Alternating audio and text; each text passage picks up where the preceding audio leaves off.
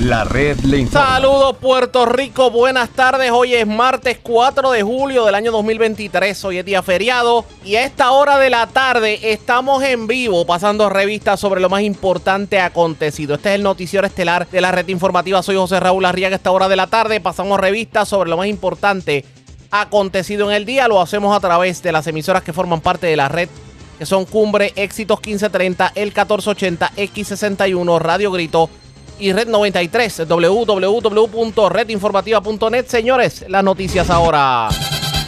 Las noticias. La red Y estas son las informaciones más importantes en la red le informa para hoy, martes 4 de julio. Se le zafó al ex senador Nelson Cruz. Revela que la comisionada residente Jennifer González pudiera hacer oficial su aspiración a la gobernación el próximo 2 de septiembre, Labor Day.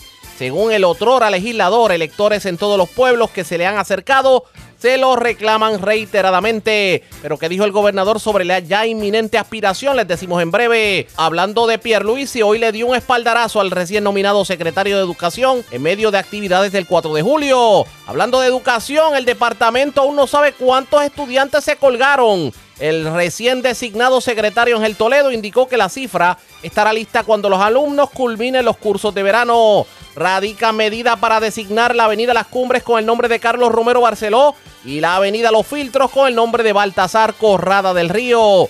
En camino la privatización del Parque de las Cavernas del Río Camuy. DACO fiscaliza taller de mecánicos, advierten que no están incluyendo información requerida en los recibos.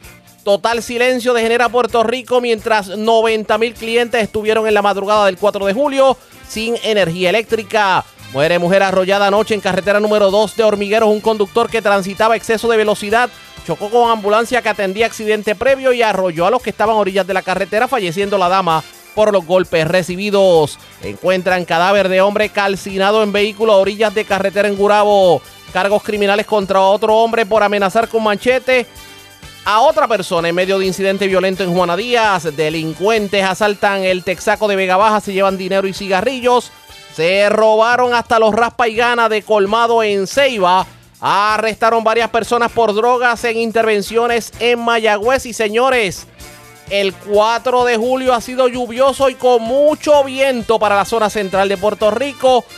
Meteorología advierte las condiciones pudieran tornarse peligrosas. Esta es la red informativa de Puerto Rico. Bueno, señores, damos inicio a la edición de hoy martes, día feriado del noticiero estelar de la red informativa de inmediato a las noticias. Anoche, eh, ayer, debo decir, estuvo visitando el municipio de Arroyo, acompañada de varios líderes políticos. Dicen que la actividad política que se dio en la noche estuvo bastante concurrida. Pero los mensajes que se han estado dando en las visitas que ha estado haciendo la comisionada residente van dirigidos a lo que es un secreto a voces, la posibilidad de que la comisionada residente aspire a la gobernación. Pero señores, anoche se le zafó al ex representante Nelson Cruz y confirmó que la comisionada residente Jennifer González estaría anunciando su aspiración a la gobernación el próximo 2 de septiembre, que de hecho es el día del trabajo, es feriado. Lo tengo en línea telefónica, vamos a hablar sobre el particular.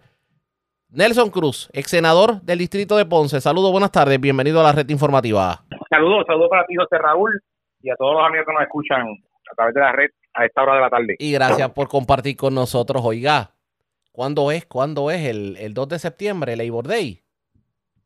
bueno, se ha estado trabajando por todo Puerto Rico, ¿verdad? Y pues, eh, según sus expresiones, según hemos podido interpretar a través de todo lo que hemos estado caminando, por ejemplo, en el pueblo de Maricao que estuvimos eh, visitando, ayer en el pueblo de Guayama, eh, el pueblo de Arroyo, estuvieron visitando líderes, ¿verdad? Y según pues lo que se vislumbra y lo que hemos podido ver, pues yo espero, ¿verdad?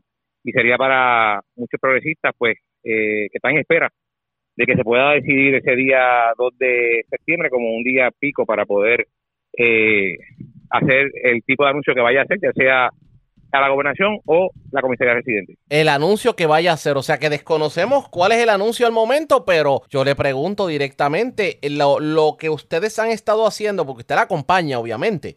eh, visitando pueblos, lo ocurrido por ejemplo en Arroyo ayer, ella estaba verdaderamente haciendo campaña para la comisaría residente, porque hay quien dice que no, que parecía que estaba haciendo campaña para la gobernación. Bueno, el pueblo habla, y es de la escuela del pueblo habla hay que obedecer. Yo creo que ya está escuchando al pueblo, eh, va a tener que tomar una decisión ya al final del día eh, y tiene que ser dirigida a la gobernación de Puerto Rico porque eso es lo que el pueblo estadista le ha estado pidiendo. Yo te tengo que decir que las visitas que hemos estado haciendo han sido a negocios, pequeños y medianos comerciantes, que sabe que ella ha estado desde Washington trabajando por ese grupo, ha estado visitando la base, la colectividad, personas que están en cama, que fueron los que eh, al día de hoy, ¿verdad? Tenemos un partido fuerte y robusto y fue gracias a, esos líderes que hoy, pues muchos de ellos están enfermos, son mayores de edad, ¿verdad? Pues esa gente se olvidaron por un momento dado y ahora pues ha rescatado, ¿verdad? Eh, esa base y es lo, es lo que estaba haciendo durante todo este tiempo. Así que yo creo que si bien alguien se merece, ¿verdad? Aspirar, independientemente, ¿verdad? De, que el gobernador, este, hay una primaria, ¿verdad? Y, haya un, resultado, yo creo que eh, ha caminado por todo Puerto Rico y se merece una oportunidad para poder trabajar por, por toda esa gente que son ellos mismos los que le han pedido que tomen en consideración eso. Así que eh, yo creo que falta poco para seguir escuchando y eh, creo que el día 2 de septiembre yo creo que es una buena fecha, ya que también pues ha trabajado por eh, por los trabajadores, ha sacado legislación, la cual ha sido ella, ¿verdad?, pues portavoz de esa legislación en los Estados Unidos y que la cantidad de millones de dinero que se han, de recursos que han llegado a Puerto Rico, pues han sido también para ese sector. Así que vamos a ver qué pasa. Yo espero que el día 2 sea un día importante para, no tan solo para los que, para los que somos eh, políticos que creemos en la, en la clase trabajadora, sino también este, en el futuro de Puerto Rico para, para que podamos tener un mejor mañana y poder ejecutar esa cantidad de fondos federales que han llegado. Pero dígame, dígame algo, eh, el 2 de septiembre próximo es el Labor Day, ¿cierto? Correcto, correcto. O sea, que el día del trabajo. El día del trabajo, que pudiéramos ver que el día del trabajo Jennifer González esté sorprendido, no sorprendiendo, digamos, esté haciendo el anuncio, el anuncio ya anticipado. Así ha sido su lenguaje y ha dicho que posterior a la convención de agosto, ya septiembre, por ahí, cerca de por ahí, pues estará decidiendo. Así que pues mucha gente espera, ¿verdad?, que se quede la gobernación. Otros prefieren que sea la comisaría residente. Yo, eh, por lo que te he podido ver, ha estado escuchando a la gente y la gente, pues mucha gente de la que ha visitado le ha pedido eh, que considere la gobernación de Puerto Rico. ¿Y eso ha ocurrido en todos los pueblos que ha visitado? Eso ha ocurrido, José Raúl, en todos los pueblos. Ella ha sido bien cuidadosa en ese aspecto. Ella sigue analizando, sigue escuchando. Pero hay mucha gente, mucha gente. Y son gente que fueron, ¿verdad?, olvidados. Fueron gente que no votaban. Muchos de ellos no votaban. Eh, y pues, sabes que el gobernador Pérez hizo también un esfuerzo de poder aglutinar a la gente posteriormente una primaria. Pero hay personas que te he podido decir, como estuvimos en Maricao, Guayama, ayer, Arroyo, que no votaban desde el año 2000, cuando Carlos Pesquera eh, van a integrarse ahora, así que eso es lo importante, que hay gente que va a regresar a la fila del PNP y es nuestro llamado a la gente que se fue a Proyecto Dignidad que eh, hay una nueva cepa de jóvenes y, personas con capacidades, ¿verdad? Como lo es Tomás Rivera Chá, Quiquito Meléndez, entre otros, que somos conservadores, que procuramos, ¿verdad?, que esa agenda de izquierda no se lleve a cabo. Ahora mismo vemos cómo Francia se está yendo por la borda con relación a personas que se le permitió este, tomar unas posturas y vemos que hay un descontrol. En América Latina no es la excepción y en Puerto Rico estos líderes que procuran llamar a Puerto Rico como la patria nueva, que procuran llamar, eh, en el caso de Puerto Dignidad, que son conservadores y demás. Una cosa es ser conservador y decirlo, pero otra otra es también en, los, en los hechos, en los actos, eh, ¿verdad? Decirlo y hacerlo. Y aquí pues muchas veces nos agarramos de la palabra, nos agarramos de, eh, unos principios básicos que tiene el, pueblo de Puerto Rico, el 70% del pueblo de Puerto Rico conservador, y así fue con Proyecto de Unidad. Eh, nos llevaron cientos de personas, cientos de PNP se fueron a ese, partido. Oiga, pero precisamente, precisamente a eso, eh, hablando de, del éxodo de nuevo progresistas a Proyecto Dignidad, usted lo que me está diciendo esta hora es que eh, Jennifer González es la única líder dentro del PNP para la gobernación que pudiera provocar que esos electores regresen a La Palma. Jennifer González es una mujer conservadora, una mujer de principio, una mujer de valores que respeta los derechos de las comunidades que han sido adquiridos a través de, de la historia y ha sido una persona unificadora, ha, sido una persona que ha trabajado en unión y escuchando a todos los sectores. Y yo creo que eso es importante para que el Partido No Progresista vuelva a ganar en grande. Nosotros, yo decía, José Raúl, recuerdo que lo hablé contigo en muchas ocasiones, cuando se empezó en el pasado cuatrenio a tomar medidas o a tomar eh, posturas relacionadas a lo que era eh, lo que era algo diferente a los postulados del PNP, vimos las consecuencias. Ahí está proyecto de unidad. nos olvidamos, y digo nos olvidamos, nuestro partido se olvidó, algunos líderes se olvidaron. Yo nunca me olvidé porque yo nunca me aparté. pero algunos líderes que tenían ¿verdad? el poder se olvidaron de quién fue que nos llevó a la gobernación y a la, a la alcaldía, a la legislatura en el 2016. Y ahora, eh, pues luego de habernos dado cuenta de que eso ocurrió, eh, hay que dar marcha atrás y volver a las raíces del PNP, que es lo que ha dicho o ha sido siempre el mensaje de nuestra gobernadora, ir a las raíces del PNP. Y gracias a Dios tenemos un líder como Tomás Rivera Chá que ha procurado siempre, ¿verdad?, que esa agenda conservadora se mantenga y es lo que él ha procurado, en el caso nuestro los senadores, él ha procurado que nosotros nos mantengamos unidos, que, que podamos este, unificar nuestra gente y es nuestro llamado y hemos hecho eso, hemos estado ahora mismo buscando los progresistas que no votaron, hemos estado buscando los progresistas que se fueron a Proyecto de Unidad, el gobernador ha hecho múltiples esfuerzos eh, por ese por ese sentido, vimos cómo esta semana el gobernador delega en, en Edmundo eh, unas enmiendas o procurar que verdad el derecho al voto o, que la participación, porque el protagonista del código electoral era el, electorado, era la gente. Y vimos como eh, el Partido Popular, en unión a otros partidos de minoría, decidieron quitar esos derechos a los electores y eso va en contra de lo que es la democracia, de lo que de, la esencia del PNP, ¿verdad? Que fue Luis Ferrer que le dio la oportunidad a los jóvenes de 18 años de poder participar. Así que el gobernador pues eh, hizo lo propio, pero la minoría de Victoria Ciudadana, por esto dignidad, y en el caso de eh, del Partido Popular, que Jesús Manuel me sorprendió, ¿verdad? Que no le diera espacio a Edwin para poder trabajar en, en conjunto estas enmiendas, pues mira, ahí está, eso es más de lo mismo y te aseguro que ese proyecto no va para ningún lado porque le quita derechos al elector y esa no es la filosofía del gobernador Pedro Pierluisi. Oiga, ¿por qué Jennifer González y no Pedro Pierluisi? Pues mira, eso es una cuestión que le va a tocar a la gente decir. Yo creo que nosotros debemos de tener gente que pueda ejecutar eh, de manera acelerada y de manera eh, responsable los recursos. Yo creo que aquí eh, la comisionada ha traído una gran cantidad de recursos que al día de hoy no se han podido utilizar. hay que reconocer también que los jefes de agencia han hecho lo imposible por cumplir con el poder ejecutar esos recursos, pero hace falta gente que esté cercana al pueblo, hace falta gente que esté nuevamente rescate la base del PNP, que no nos miremos de que porque tú eres de Ricky, tú eres de Tommy, o tú eres de Wanda o tú eres de Roselló, pues este, dar, echarte a un lado.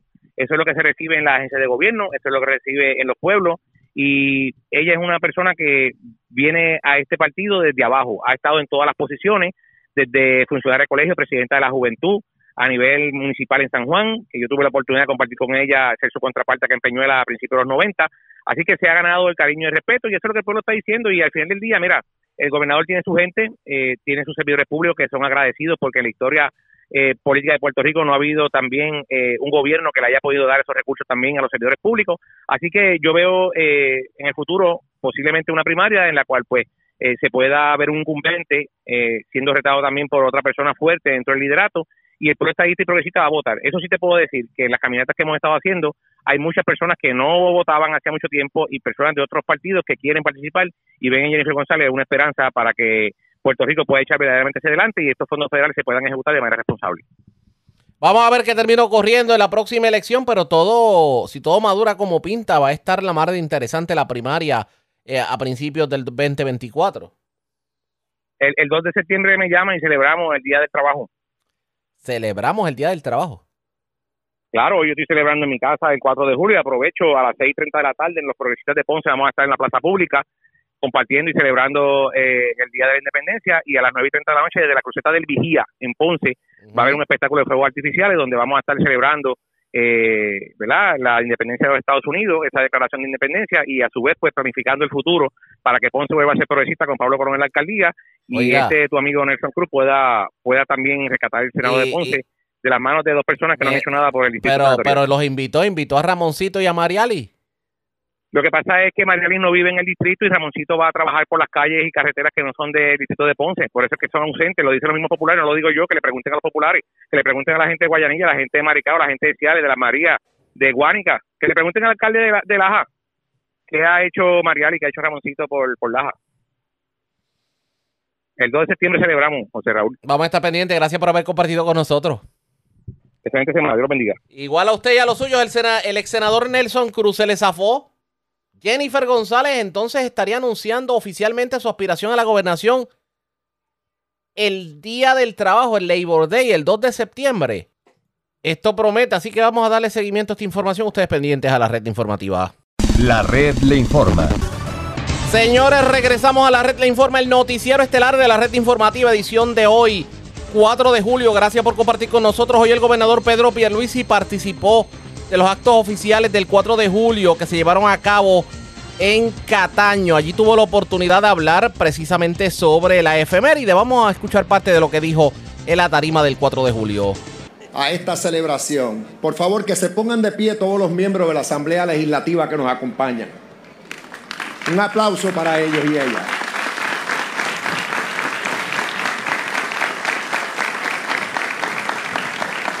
De igual manera, que se pongan de pie los compañeros y compañeras en las alcaldías de Puerto Rico que están aquí con esta alcalde.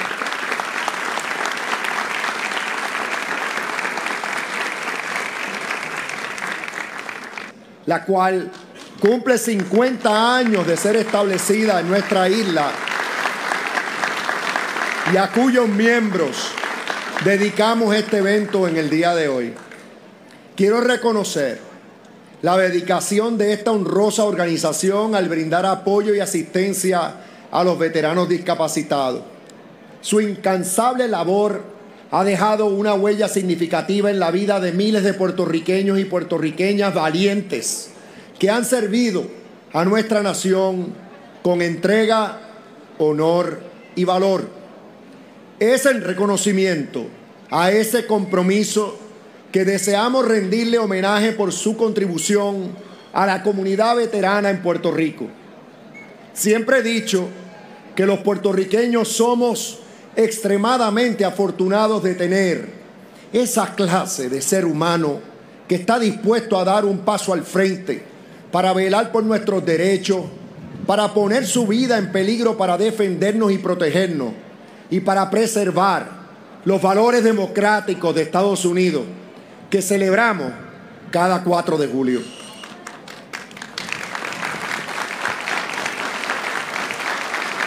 Ellos y ellas son dignos representantes de nuestra lealtad a la nación americana y son un gran orgullo para nosotros. Hoy, a nombre del pueblo de Puerto Rico, destaco la labor de la organización Disabled American Veterans de Puerto Rico, honrando a nuestros veteranos discapacitados que han defendido nuestros ideales.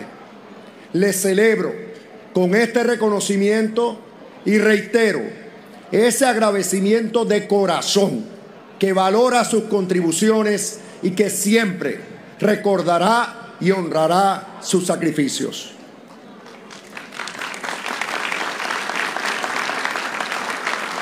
Juntos estamos aquí para celebrar los principios de igualdad, justicia y democracia que distinguen Estados Unidos.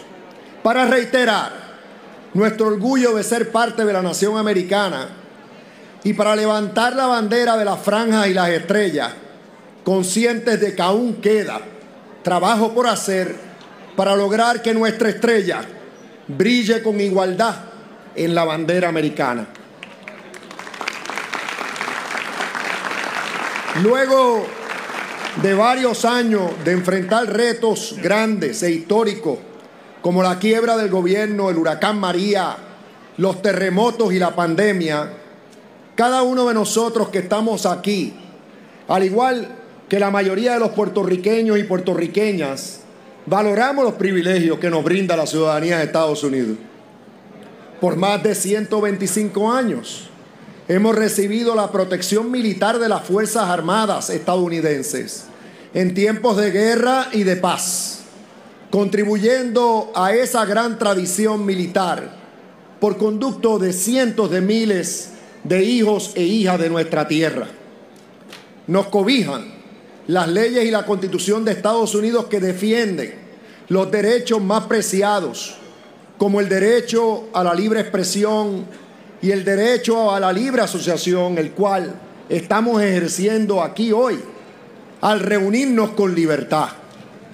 Contamos con el apoyo de Estados Unidos para proteger nuestra seguridad en contra del crimen, la corrupción y el narcotráfico, para asistirnos en la renovación y reconstrucción de nuestra infraestructura, para velar por nuestra salud y nutrición, para respaldar la educación de nuestras próximas generaciones, para cuidar del bienestar de nuestra gente y para asegurar el retiro de nuestros ciudadanos. No hay duda de que en Puerto Rico falta mucho por lograr para que cada residente de nuestra bella isla pueda gozar de la democracia plena y de la igualdad que merece como ciudadano americano. Pero al mismo tiempo, también hay que reconocer que somos bendecidos porque la bandera americana ondea en nuestra tierra.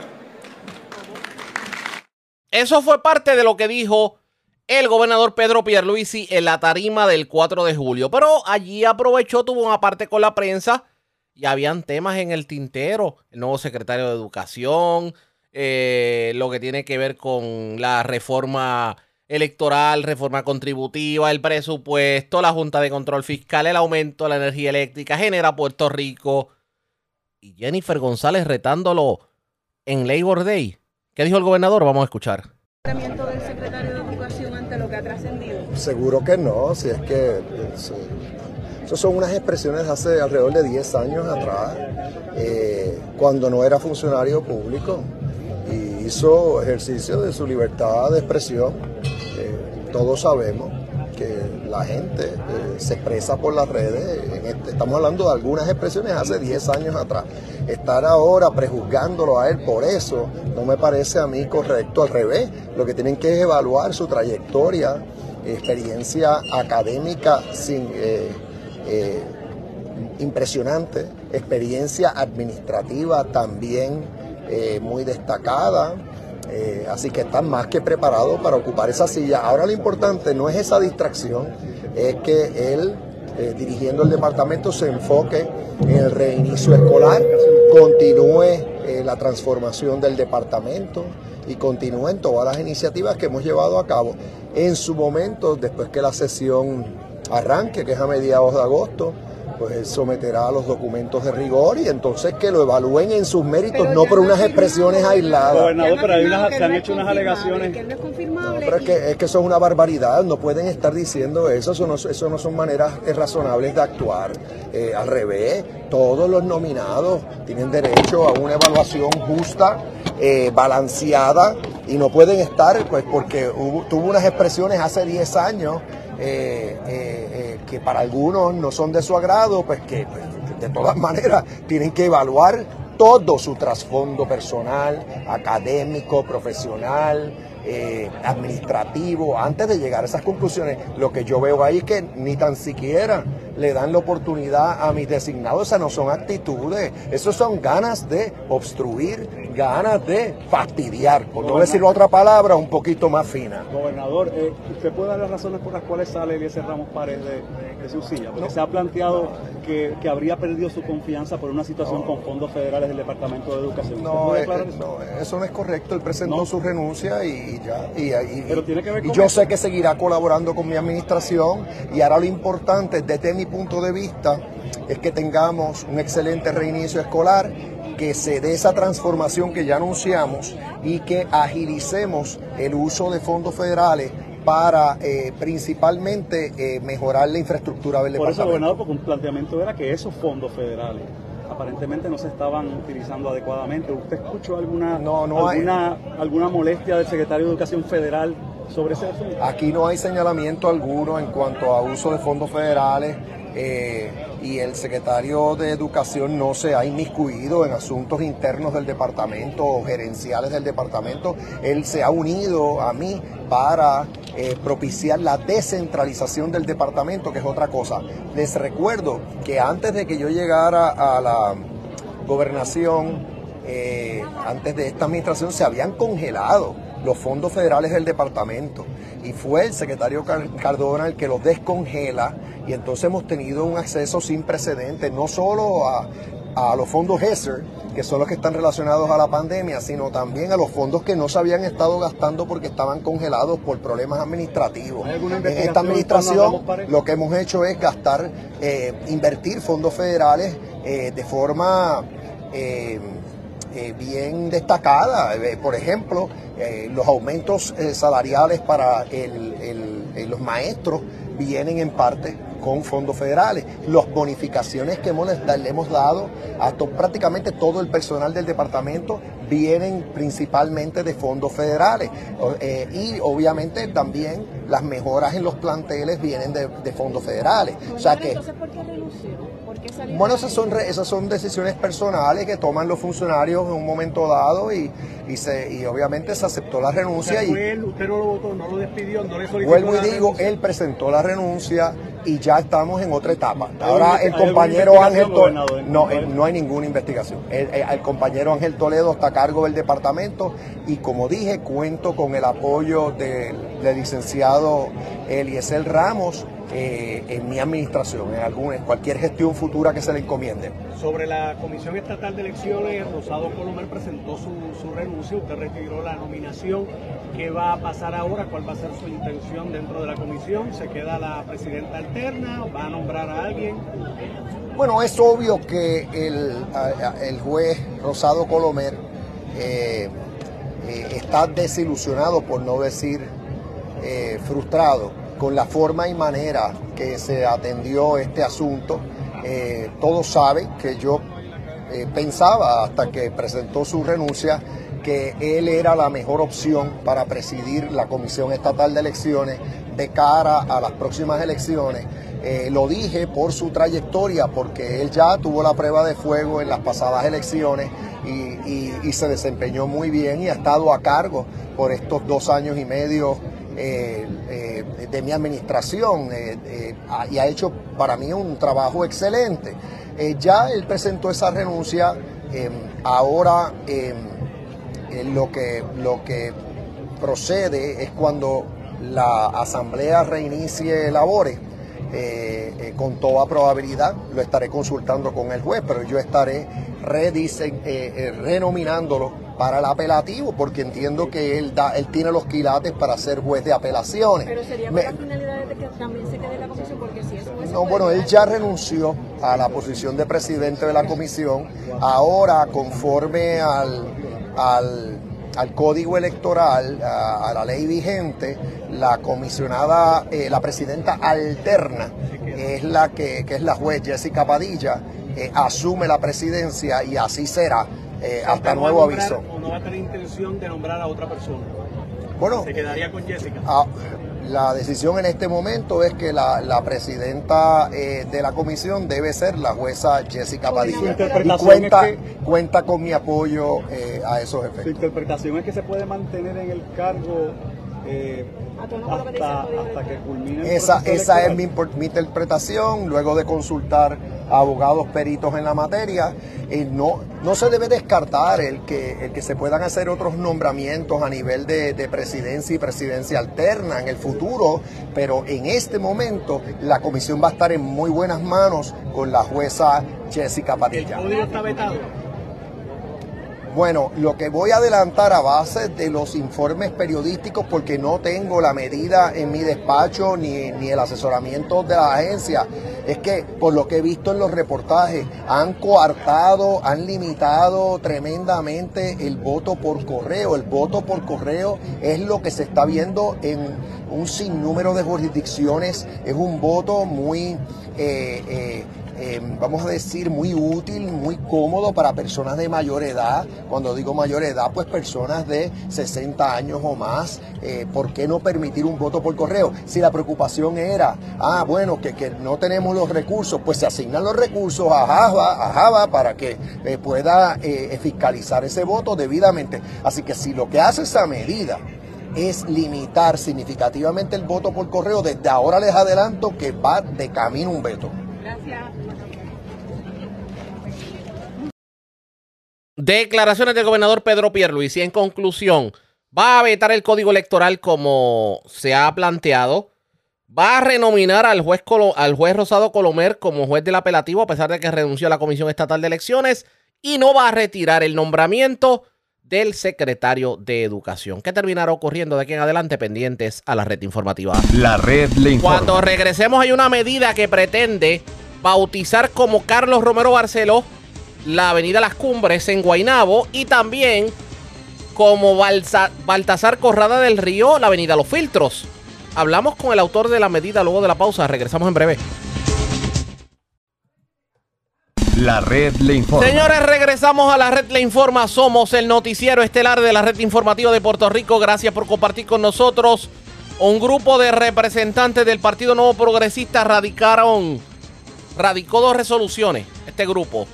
Pero escuche esto, es para designar con el nombre de don Carlos Romero Barceló la avenida Las Cumbres y con el nombre de Baltasar Corrada del Río, la avenida Los Filtros. Para el que no lo sepa, la avenida Las Cumbres eh, transita desde la zona de Guaynabo hasta la zona de Trujillo Alto, pasando por, la, por la zona de, de los paseos y por Cupey. La avenida Los Filtros comienza en Bayamón y culmina en, eh, específicamente en la zona de Cupey, pasando por, por eh, los filtros Guaynabo y, y otros sectores. Estas medidas fueron sometidas por varios legisladores y yo tengo línea telefónica, uno de ellos, el representante Quiquito Meléndez. Saludos, buenas tardes, bienvenido a la red informativa. Saludos a ti, a todos los escuchas, un placer estar contigo nuevamente. Y gracias por compartir con nosotros. ¿Por qué designar la avenida Las Cumbres con el nombre de don Carlos Romero Barceló y la avenida Los Filtros con el nombre de Baltasar Corrada del Río? Pues mira, importantísimo, ¿verdad? Son dos personas que son ilustres puertorriqueños, que le sirvieron bien a Puerto Rico eh, a través de toda su carrera en el servicio público, servidores públicos innatos, personas honestas, que obviamente con diferencias, porque ciertamente uno, eh, Carlos Romero era una persona muy aguerrida, pero todo el mundo sabía, eh, y el que conocía a don Carlos, que era una persona de profundos principios. Así que, y lo mismo sucede con Baltasar Corrada, una persona que fue alcalde de San Juan, comisionado residente de Puerto Rico en Washington, eh, juez del Tribunal Supremo, secretario del Departamento de Estado. Eh, ambos puertorriqueños eh, son estadistas, sí, eso uno no puede eh, tapar el con la mano, son estadistas, son personas, fueron presidentes del partido, uno fue gobernador de Puerto Rico, el otro comisionado residente, pero son personas que son ejemplos de lo que debe ser el puertorriqueño, personas que deben, o sea, ven, ¿verdad? Este, y que lucharon por sus creencias, lucharon por su ideal eh, de la mejor manera que pudieron y siempre buscaron, de alguna manera, servirle bien al pueblo de Puerto Rico. Don Carlos Romero Barceló tiene una obra extraordinaria eh, a través del tiempo, todo el mundo sabe, ¿verdad? No solamente la cantidad de fondos federales que él logró durante su administración en Washington, sino los programas de asistencia social eh, que él logró mientras fue gobernador de Puerto Rico, también cuando fue eh, este alcalde de San Juan, que fue una de las victorias más amplias que ha tenido, ¿verdad? El, PNP eh, cuando don Carlos fue alcalde de San Juan, que ganó cerca de 37 mil o 40 mil votos de ventaja. Así que estamos hablando de una persona que era bien querida, son personas los dos bien queridas, no solamente entre los PNP, sino en todos los puertorriqueños. Todo el mundo sabe que Carlos Romero particularmente tenía una, eh, había una competencia, una, un feudo, vamos a ponerlo de esa forma, con el ex gobernador Hernández Colón. Pero ese feudo no llegó al final. Eh, ambos ex gobernadores eh, hicieron las paces en su momento, se unieron para distintos asuntos y te tengo que decir que eso, eso es importante que se dé en la política puertorriqueña. Tiene que haber forma de hablar por encima, ¿verdad? De, y de, las visiones eh, ideológicas y buscar la forma de servirle a Puerto Rico como puertorriqueños, no desde una finca. Y yo creo que ambos, este, esas dos figuras son importantes en ese ejercicio de lo que debe ser un buen puertorriqueño. A mí me parece escuchar a detractores decir, pero ¿cómo es posible Romero Barceló y vamos a escuchar maravilla nuevamente, etcétera, etcétera? ¿Está preparado para eso? Pues definitivamente, siempre, oye, eh, lo, bonito de la democracia, ¿verdad? Y es que aunque uno no, no le guste, ¿verdad? Tiene que buscar la forma de aceptar la crítica. Y yo no tengo problema ni aunque personas que piensen distinto a mí, pues obviamente se expresen de la manera que, les plazca, ¿verdad? La, la, yo voy a continuar luchando, ¿verdad? Como lo hizo don Carlos y como lo hizo Baltasar, para que ellos tengan ese derecho a, a, diferir, ¿verdad? De la manera que lo hacen. Eh, todo el mundo sabe que las investigaciones que se hicieron sobre el Cerro Maravilla no llegaron a ningún lado, nunca pudieron de alguna manera este, tan siquiera desarrollar una narrativa creíble de que don Carlos tuvo alguna eh, algún interés o, alguna participación en esos eventos. Eh, y todo lo que hizo esa esa serie de vistas públicas tan tristes verdad eh, como una mancha en el Senado de Puerto Rico fue que catapultaron a don Carlos Romero Barceló y don Carlos sirvió como comisionado residente ocho años después de esas vistas públicas. Así que eh, es importante que la gente entienda que, y, que esas personas que, son detractores, que siempre van a ser detractores, que a pesar de lo que ellos puedan pensar, la mayoría del pueblo de Puerto Rico piensa distinto a ellos. Así que, eh, oye, tienen perfecto derecho a decir cualquier disparate que quieran decir, lo van a seguir diciendo, eso no, no hay forma de, de callarlo, esto no es Cuba, esto no es Venezuela, esto no es Nicaragua, esto es un país, o sea, una jurisdicción, ¿verdad? Este, de los Estados Unidos. Momento, momento, repita eso, esto no es Cuba, esto no es Nicaragua, esto no es Venezuela, le faltó la frase eh, países hostiles Estados Unidos, eh, porque aquí lo puede decir, aquí no es como en la ONU que no le permiten. O definitivamente, no, no, no, eh, a eso precisamente por ahí iba. Estos países que son hostiles a los Estados Unidos no solamente son hostiles a lo que representa los Estados Unidos, son hostiles al ciudadano, son hostiles al derecho a pensar, al derecho a expresarse. Por ejemplo, y, lo, y tú sabes, tú estás haciendo referencia a un evento que ocurrió en las pasadas semanas en las Naciones Unidas. Yo fui a Naciones Unidas a deponer sobre la descolonización de Puerto Rico. El representante del gobierno de Cuba se molestó porque yo planteaba que hay una serie de países, ¿verdad? De hecho, yo lo que estaba diciendo era que me decían en Puerto Rico eh, que me preguntaban, ¿por qué vas a la ONU? Pues baja, yo voy a, vas la ONU, ¿para qué? ¿Para qué tú vas allá? Si allí lo que hay es un grupo de países, entre ellos Cuba, que presentan una resolución, este, y ellos son hostiles a los Estados Unidos y no tienen ningún interés de, de llevarla a la, a la Asamblea General. Y por haber dicho eso solamente, no dije gran cosa, eh, ¿sabes qué? El señor, el representante de Cuba, se paró allí, formó un fortró, hizo un revolú, buscando apagarme el micrófono, me permitieron continuar cuando yo dije que resentía que Cuba tratara de violentar mis derechos a la libre expresión, volvió y se paró y formó otro revolú, porque es importante que la gente que nos esté escuchando entienda, la definición de libertad de expresión que representa el gobierno cubano y que aplaude el independentismo en Puerto Rico es diferente, aunque ellos no lo crean, a la definición que tú y yo tenemos y la gente que nos escucha de libertad de expresión. La libertad de expresión conlleva decir lo que uno tiene que decir, lo que uno piensa, cualquier expresión que uno pueda decir, sin temor a que tenga una represalia gubernamental. Estrictamente en el caso mío, en las Naciones Unidas, por yo ejercer mi derecho constitucional a libertad de expresión en un foro internacional que por cierto, el artículo 19 de la Carta de Derechos de la Nación, Carta Internacional de Derechos Humanos de Naciones Unidas dice y reconoce la libertad de expresión. El representante de Cuba, con el aval de la representante de Santa Lucía, me violentaron la derecha, la, mi derecho de expresión, no solamente a mí, a la mayoría de los puertorriqueños que yo represento. Y eso este, eh, me parece a mí que es una barbaridad. Pero esas personas, ¿verdad? que en Puerto Rico aplaudieron al embajador cubano, y pues eh, este, creen y felicitan y están contentos con lo que hizo el embajador cubano. Yo tengo, según nos enseñó don Carlos, Baltasar, don Luis, Barbosa eh, y todos esos líderes, ¿verdad?, que, que han pasado por nuestro partido y, que eh, de, una, de alguna manera tuvieron la batuta del movimiento estadista, siempre nos dijeron que hay que defender incluso aquel que piensa distinto. Por eso es importante que reconozcamos a estas personas y busquemos darle, eh, eh designar, designar ¿verdad? Con, su nombre dos arterias principales ¿verdad? en el área metropolitana. Eh, una de ellas es la 199, que es la que transcurre desde San Juan hasta Bayamón, eh, y lo mismo sucedería con la 177, que va en la misma dirección, eh, la, avenida Las Cumbres, ¿verdad? Que es la que se la que 199 y la 177, que es la que se conoce como los filtros, eh, uno con Carlos Romero y el otro con Baltasar Corrada del Río, que son personas que usted puede tener diferencias de, de criterio ideológicas con ellos, pero ellos, a pesar de las diferencias que usted tuviera con ellos, siempre iban a defender su derecho a diferir con respeto. Así que eh, a los que se oponen, bienvenida a la oposición y yo espero que los populares eh, le den paso a este tipo de legislación. Hablemos del 4 de julio y de la estadidad. Hoy celebraron 4 de julio pensando en las declaraciones que hizo un senador republicano de que había que votar por Trump. porque si no, Puerto Rico se iba a convertir en un estado demócrata. ¿Qué me dice sobre el particular?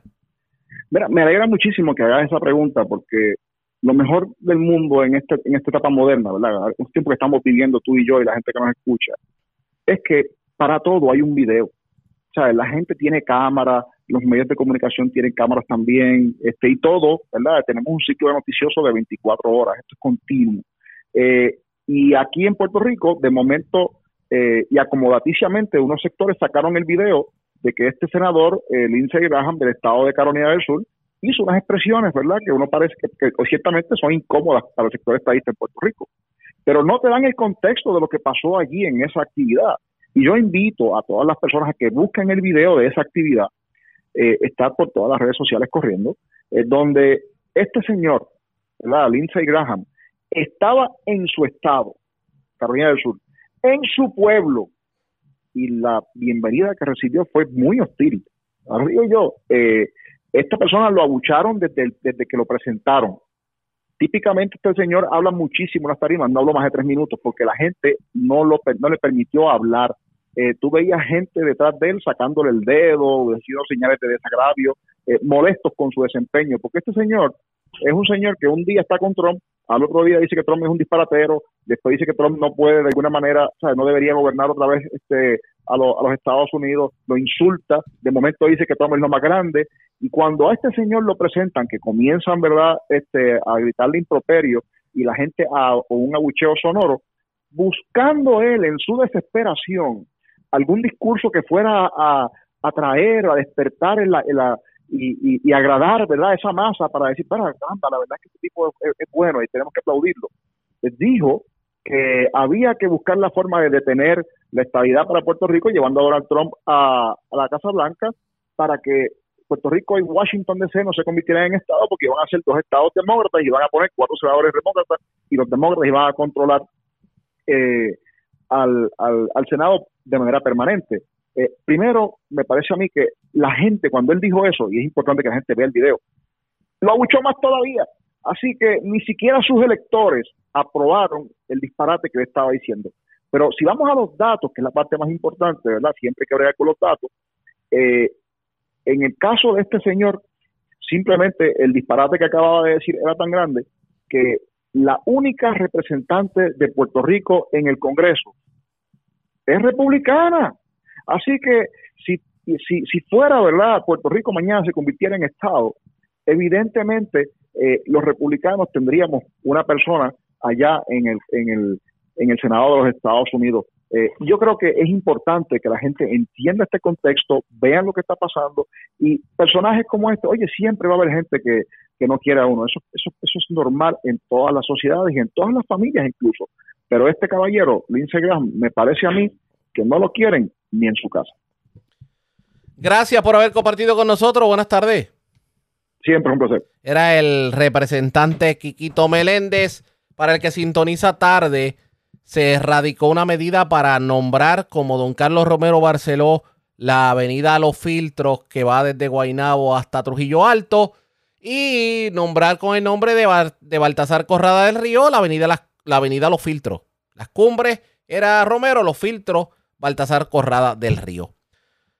¿Pasará esa medida el sedazo de la legislatura? Eso está por verse pendientes a la red informativa. La red le informa. Cuando regresemos, noticias del ámbito policíaco, entre las que tenemos que destacar. Señores, había un accidente, un, un, accidente leve en la carretera número 2 con la 343 en Hormigueros. Un chamaquito de 20 años iba a exceso de velocidad, licencia de aprendizaje, marbete vencido, tenía un arma de fuego en su poder Iba como a 100 millas por hora, pierde el control, choca con una ambulancia que estaba en el accidente y se lleva enredado a los que estaban allí en, la grama viendo el accidente. Una dama murió en medio del incidente. Además, dicen que se llevaron hasta los raspa y gana de un supermercado en Ceiba. Es lo próximo. Regresamos en breve. La red le informa. Señores, regresamos a la red le informa. Somos el noticiero estelar de la red informativa, edición de hoy, martes, día feriado. Gracias por compartir con nosotros Vamos a noticias del ámbito policíaco. Comenzamos en el oeste de Puerto Rico. Un leve accidente era atendido por las autoridades en la carretera número 2, intersección con la 343 en Hormigueros. Un joven que conducía con licencia de aprendizaje, marbete vencido, y dicen que tenía un arma de fuego en su poder, viajaba a exceso de velocidad por la carretera número 2. Dicen que iba a más de 100 millas. No se percata del accidente, choca la ambulancia, pierde el control y arrolla a las personas que se encontraban en el accidente. Una dama murió en el lugar. Manuel Cruz, oficial de prensa de la policía en Mayagüez, nos trae detalles en vivo. Saludos, buenas tardes. Buenas tardes, sí, es correcto. Hoy eh, a eso de la 1 y 20 de la madrugada ocurrió un accidente de carácter fatal con peatón donde el conductor de un Toyota Scion TC color gris del año 2008 identificado como Denzel Jeremy Rizarri Nieves, de 20 años. Este conducía dicho vehículo a más de 102 millas por hora y al llegar a la intersección de la carretera número 2 con la carretera 343, esto jurisdicción de Hormigueros, dicho conductor no redujo la velocidad e impactó una ambulancia la cual se encontraba en el lugar atendiendo un accidente previo, perdiendo el control y dominio del volante, impactando a los peatones que se encontraban en el área verde el señor Luis A. González Carrillo, quien recibió varias laceraciones, y la señora Olga Padilla Montalvo, esta la cual arrolló causándole la muerte en el acto. Cabe mencionar que en la escena estaba custodiada con varias patrullas y ambulancias, las cuales tenían los biombos encendidos. Este caso se le dio conocimiento al fiscal Andrés Fernández, quien se personó al lugar, al igual que el agente Samuel Nieves de Servicios Técnicos, quien trabajó dicha escena. Gracias por la información, buenas tardes. Buenas tardes.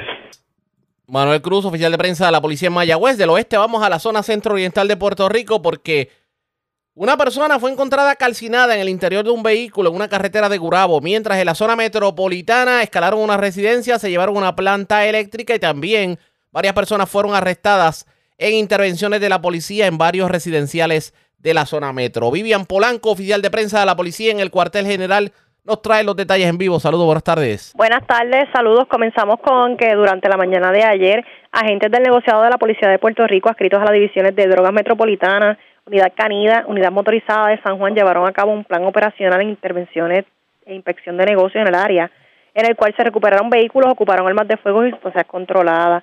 Una primera intervención fue realizada en el negocio Juca, ubicado en la avenida Borín, Eduardo Conde, en Santurce en el lugar, mientras agentes realizaban una vigilancia, surgió un intercambio de disparos entre los hombres y la policía, donde nadie resultó herido. En el lugar se ocuparon dos pistolas Glock alteradas para disparar automáticas, dos cargadores y 48 municiones. Además, en el lugar se arrestó a Alvin Ocasio, de 60 años, por obstrucción a la justicia.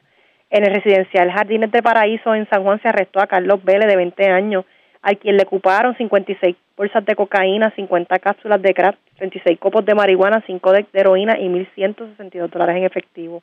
Por otra parte, en el residencial Jardines del Country Club en Carolina se arrestó a Josué Fernández de 40 años, a quien le ocuparon un escáner, y a Ediel Camaño de 18 años, a quien le fue ocupado 28 cápsulas de crack, un copo de marihuana y 1.064 dólares en efectivo.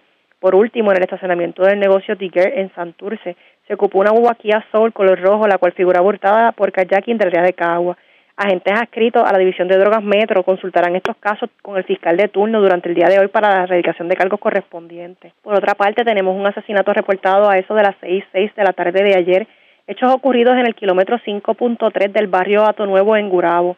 Según, según informó Centro de Mando Caguas, que agentes de la uniformada encontraron el vehículo Hyundai Elantra color blanco, año 2013 incendiado y a los bomberos en Tinguil siniestro localizaron en el asiento posterior del auto el cuerpo calcinado de una persona.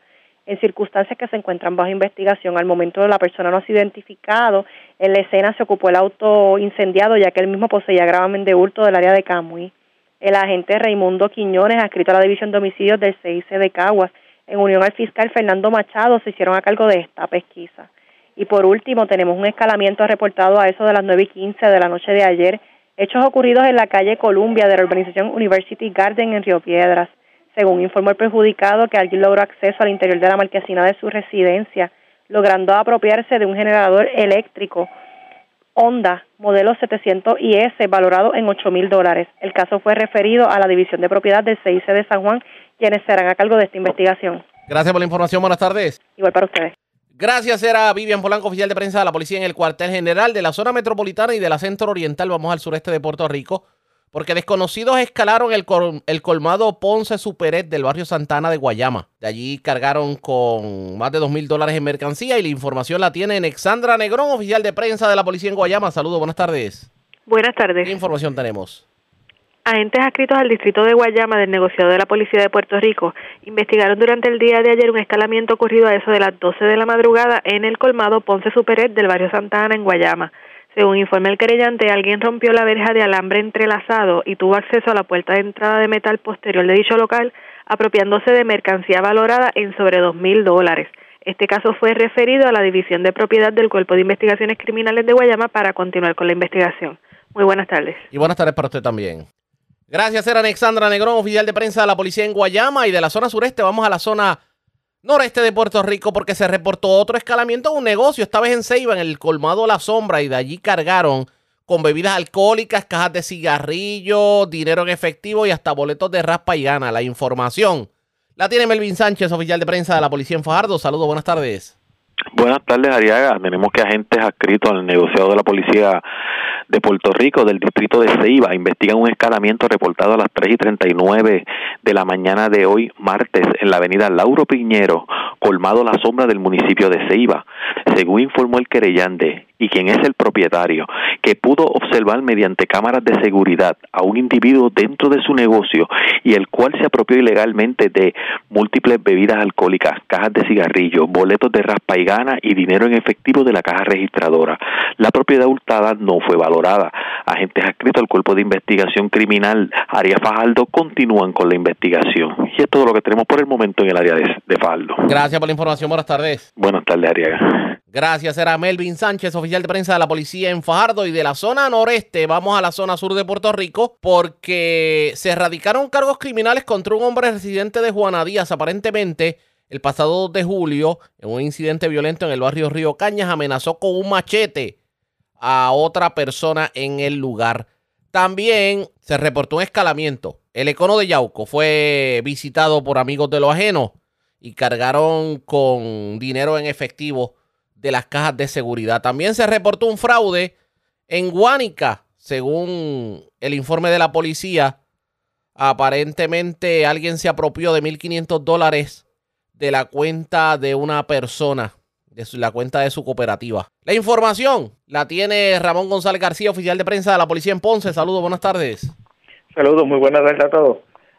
Agentes del negocio de la policía atendieron una erradicación de, se sometieron a una erradicación de cargos por amenaza con alba blanca contra el caballero Juan C. Barrios Ríos, de 46 años de edad, residente en Juanadía. Dicha erradicación fue por hechos ocurridos el 2 de julio de este año en el barrio Río Cañas Abajo. El imputado amenazó con un arma blanca, un machete, al querellante. Este caso fue investigado preliminarmente por la agente Yamaris Cruz, y referido a la Unidad de Investigaciones Criminales. Este caso fue radicado por la fiscal Charlene Rosa de Jesús ante la juez Carla M. Rodríguez Heredia, quien luego de evaluar las pruebas determinó causa contra varios ríos por el artículo 177 de amenaza y por el artículo 6.06 ley de armas. Le fue impuesta una fianza de cinco mil dólares, la cual no prestó siendo ingresado a la institución correccional Sargento Pedro Joel Rodríguez, conocida como La Cuchara. El caso fue citado para una fecha posterior. Y en otros hechos, en el pueblo de Yauco, en horas de la mañana de ayer, agentes del negociado de la policía de Yauco investigaron un escalamiento reportado en horas de la mañana. Agentes del negociado de la policía de Puerto Rico, adscritos al distrito Yauco, investigaron preliminarmente un escalamiento reportado en el pueblo de Yauco, de Yauco, en el supermercado Econe, ubicado en la calle Comercio. Según informó el perjudicado, quien romp, indicando que alguien rompió el candado de la puerta frontal de metal, un rolling door, obteniendo acceso al interior del mismo, donde forzaron cajas de seguridad y se apropiaron de una cantidad de dinero indeterminada. La propiedad hurtada y los daños no fueron al momento estimados. El agente Doyle Santos, desde el piso técnico, y el agente pagan de la Unidad de Delitos contra la Propiedad y Fraude del 6 Yaco continúan con la investigación. Gracias por la información. Buenas tardes. Buenas tardes. Ramón González, oficial de prensa de la policía en Ponce. Más noticias del ámbito policiaco en nuestra segunda hora de programación. Pero señores, esta hora de la tarde hacemos lo siguiente. La red le informa. Tomamos una pausa, identificamos nuestra cadena de emisoras en todo Puerto Rico. Regresamos con más en esta edición de hoy martes 4 de julio del noticiero estelar de la red informativa. La red le informa. Iniciamos nuestra segunda hora de programación. El resumen de noticias de mayor credibilidad en el país es la red le informa. Somos el noticiero estelar de la red informativa de Puerto Rico, edición de hoy 4 de julio. Vamos a continuar pasando revistas sobre lo más importante acontecido.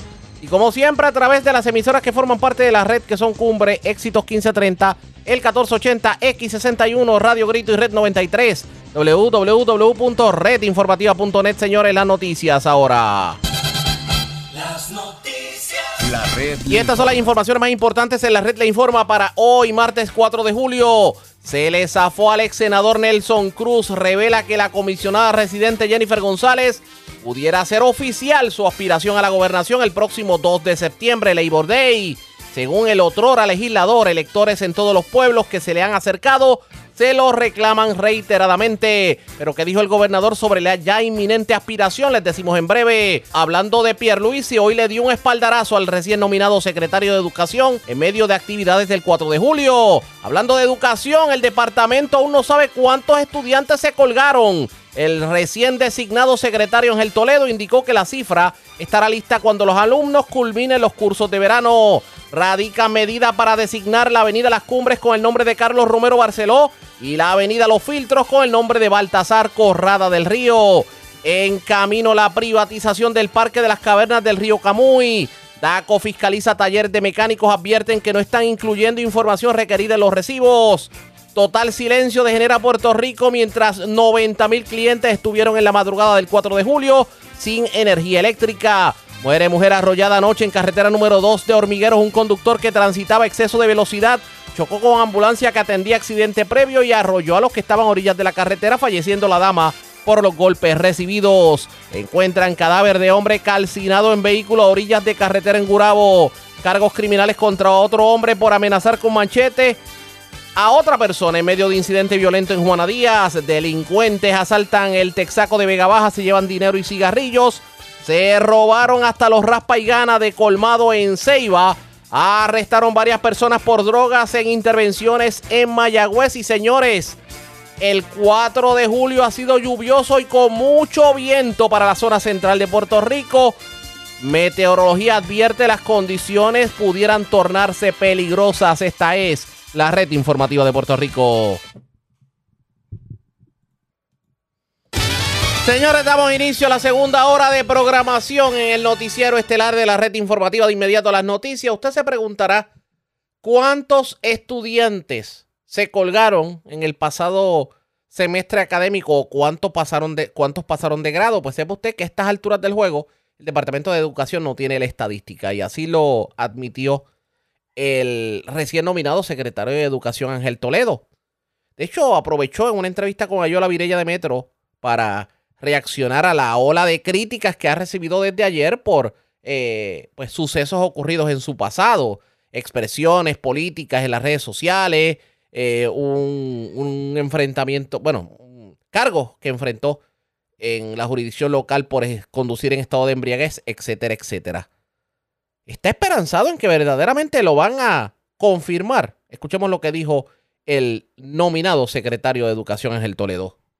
Pues mira, eh, Ayola, no, no conozco las, las razones de la salida del, del, compañero. Lo que sí le puedo decir es que el sábado tuve la oportunidad de hablar directamente con él eh, para ver cómo estaba, cómo se sentía, eh, hablar un poco de, de, lo que tenemos que, que, dar seguimiento. Él se puso a la disposición mía para, para trabajar juntos esta transición y nuevamente entendía que no era pertinente y quizás era un poco indiscreto de mi parte preguntarle sus razones, porque obviamente pues creo que son unas razones personales, pero no, no conozco exactamente qué motivó su salida. Obviamente me impresionó, o sea, sí me, me, me pareció, eh, eh, digamos, extraño eh, y claro, igualmente pues me, me, resultó sorpresiva la llamada del gobernador para que yo asumiera las riendas del departamento. Obviamente es una función que acepto con, con mucha responsabilidad eh, con mucho beneplácito y compromiso con, con, Puerto Rico, con nuestros niños y niñas también. O sea, entonces ustedes van a estar trabajando algún tipo de transición eh, durante esta semana.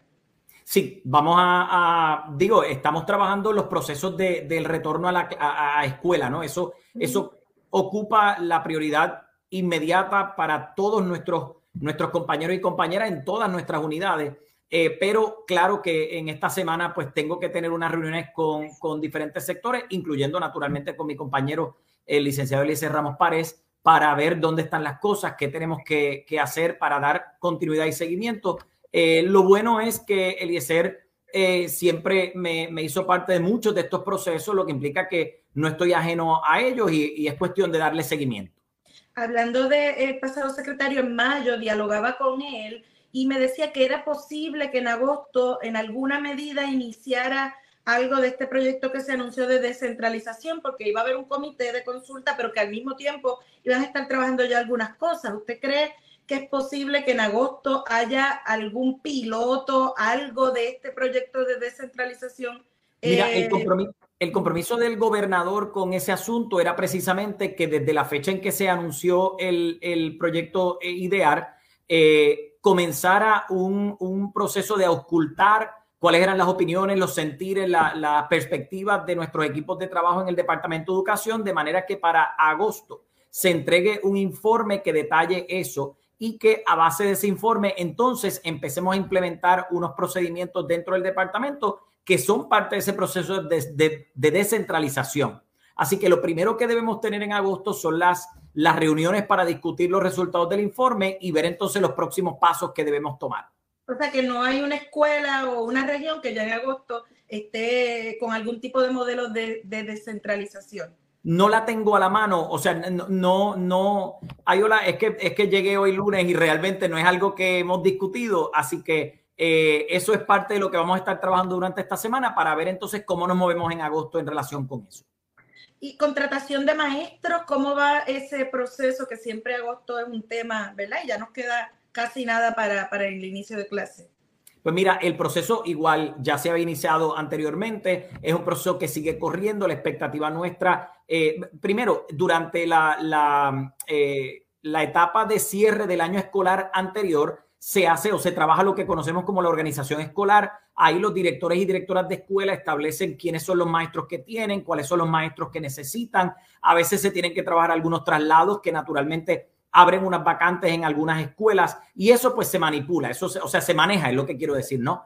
Eh, estamos trabajando con eso ahora, la expectativa es que para el 15 de julio aproximadamente nosotros tengamos las plantillas de, de maestros y maestras llenas y eso nos permite entonces hacer una evaluación de dónde están, digamos, los pequeños vacíos que tenemos que trabajar con alguna convocatoria especial. Usualmente eso pasa con áreas de difícil reclutamiento. Eh, sin embargo, también hay que anunciar positivamente que este, este año hemos tenido un aumento vertiginoso, muy, muy impactante en la cantidad de personas que quieren o reingresar al departamento eh, como maestros o maestras o entrar por primera vez al, al departamento, perdón, de, de, afuera, ¿no? Hacer, hacer una, una eh, entrada a, a, nuestra, a nuestra lista de, de maestros. Hay algunos incluso que han pedido eh, reciprocidad de sus licencias de maestros de otros lugares.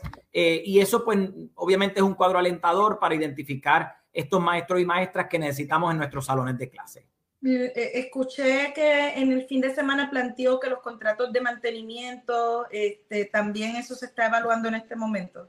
Pues mira, el, el contrato de mantenimiento se extendió. Eh, la, el nuevo contrato se estaba trabajando desde la, bueno, se trabajó desde acá, desde el departamento, ya está en manos de la Junta de Supervisión Fiscal. Eh, ellos tienen que pasar por su proceso de evaluación, pero en lo que ellos evaluaban el contrato, pues claro, lo que hicimos fue extender el actual de manera que se sigan atendiendo los mantenimientos de las escuelas eh, para que entonces en agosto tengamos el nuevo contrato que tiene que correr. O bueno, cuando termine la extensión, tengamos entonces el nuevo contrato que tiene que correr.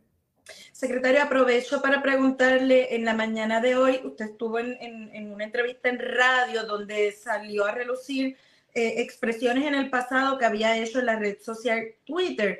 Em, el, el ex gobernador Alejandro García Padilla reaccionó y dijo que eso hablaba más de, que hablaba mal de usted más que de él, pero que esperaba que lo consideraran en sus méritos. ¿Usted cree que esto le puede traer problemas en, el, en un proceso de confirmación? Pues mira, Ayola, yo creo nuevamente, me voy a hacer eco de las palabras del compañero. eh, licenciado Alejandro García Padilla, eh, entiendo que no, y, no debe tener ningún impacto. Lo que, lo que pude yo haber dicho eh, en un momento particular en mi vida privada hace probablemente un poco más de una década, es reflejo de, esa circunstancia, de, aquel momento, de lo que estaba ocurriendo hace 10 años y naturalmente de lo que muy probablemente era alguna frustración que quizás tenía en aquel momento. Eh, el tiempo ha pasado, hemos evolucionado, eh, obviamente he crecido y he madurado también, no solamente como, persona, sino como profesional. Eh, aplaudo también que el, ex gobernador haya hecho ese, ese llamado para que se evalúen los méritos. Es lo que, lo que yo entiendo que debemos hacer ahora mismo. Estamos en un momento totalmente distinto de cara a un futuro que queremos que sea alentador para nuestros jóvenes, para nuestros niños, nuestros maestros y maestras. Así que lo que sí le puedo decir es que eh, tengo las credenciales, tengo los méritos, no solamente la preparación académica, eso no es todo. Eh, esa, como decía, esa evolución de, ser humano también se ha dado en, durante todos esos años, desde aquel momento hasta el día de hoy. Y lo que me corresponde realmente es compartir con los compañeros y compañeras de la legislatura, tanto de Senado como de Cámara, para evidenciarles que eso es así y que estamos listos para atender una agencia compleja, pero muy importante para el desarrollo de Puerto Rico.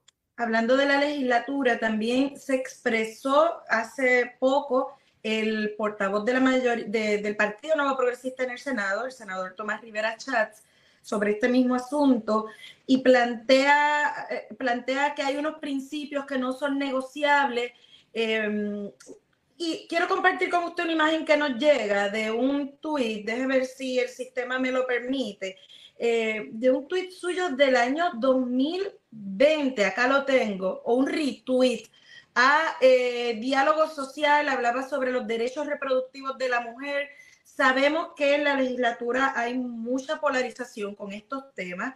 Eh, ¿Usted cree que esto pueda incidir en el ánimo, por ejemplo, de un sector conservador, como pueden ser los, la senadora de Proyecto Dignidad, el senador Rivera Chats, el hecho de que usted haya, ¿verdad?, se haya alineado con, con esa línea de pensamiento.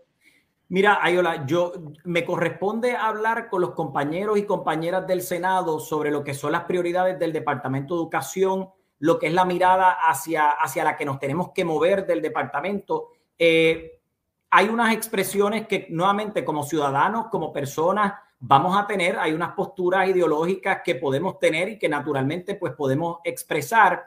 Eh, en este momento, la evaluación, de nuevo, yo entiendo totalmente lo que, lo que postulan. Eh, yo estoy poniéndome a la disposición de todos y todas para hablar sobre lo que ellos entienden que son las prioridades, incluso sobre lo que entienden que son esas características que debe tener la persona que ocupa la silla de secretario o secretaria de educación.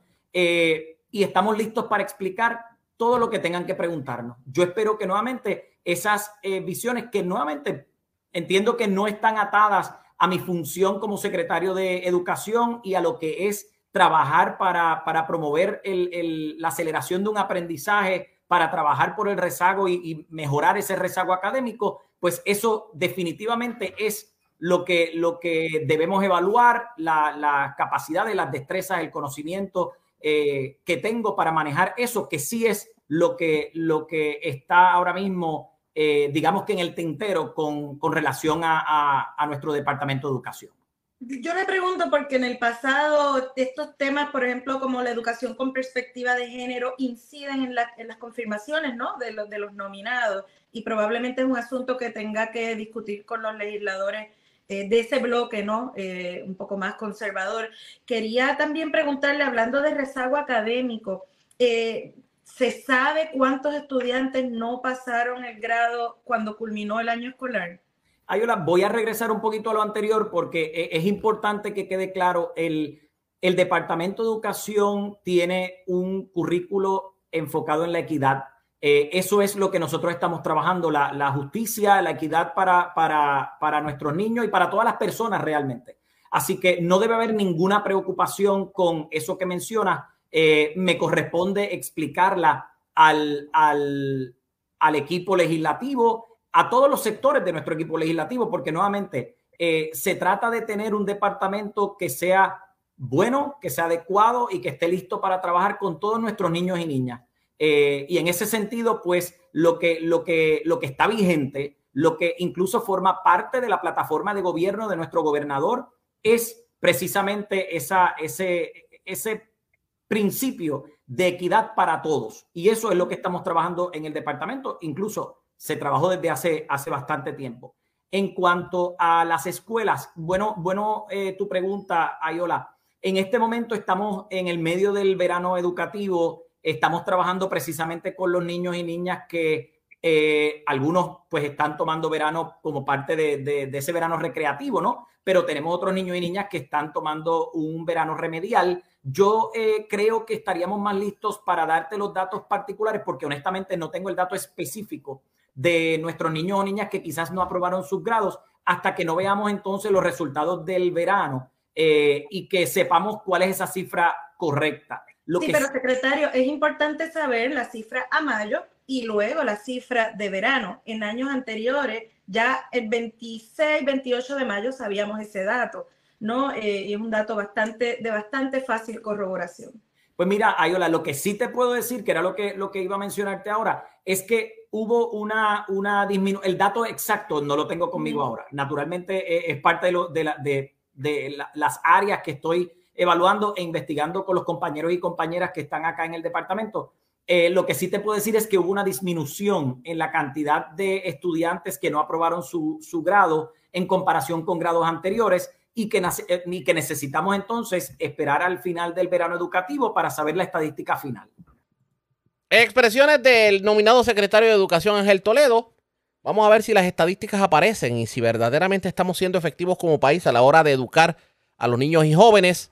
Mientras, la pregunta que nos hacemos es, ¿pasará el sedazo de la legislatura el nominado tomando en consideración las múltiples críticas que han habido? Eso está por verse pendientes a la red informativa. Presentamos las condiciones del tiempo para hoy.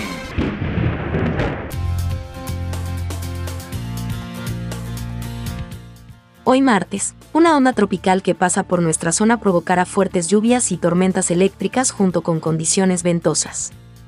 Ya más entrada la noche debe llegar a nuestra zona polvo del desierto del Sáhara que provocará cielos brumosos.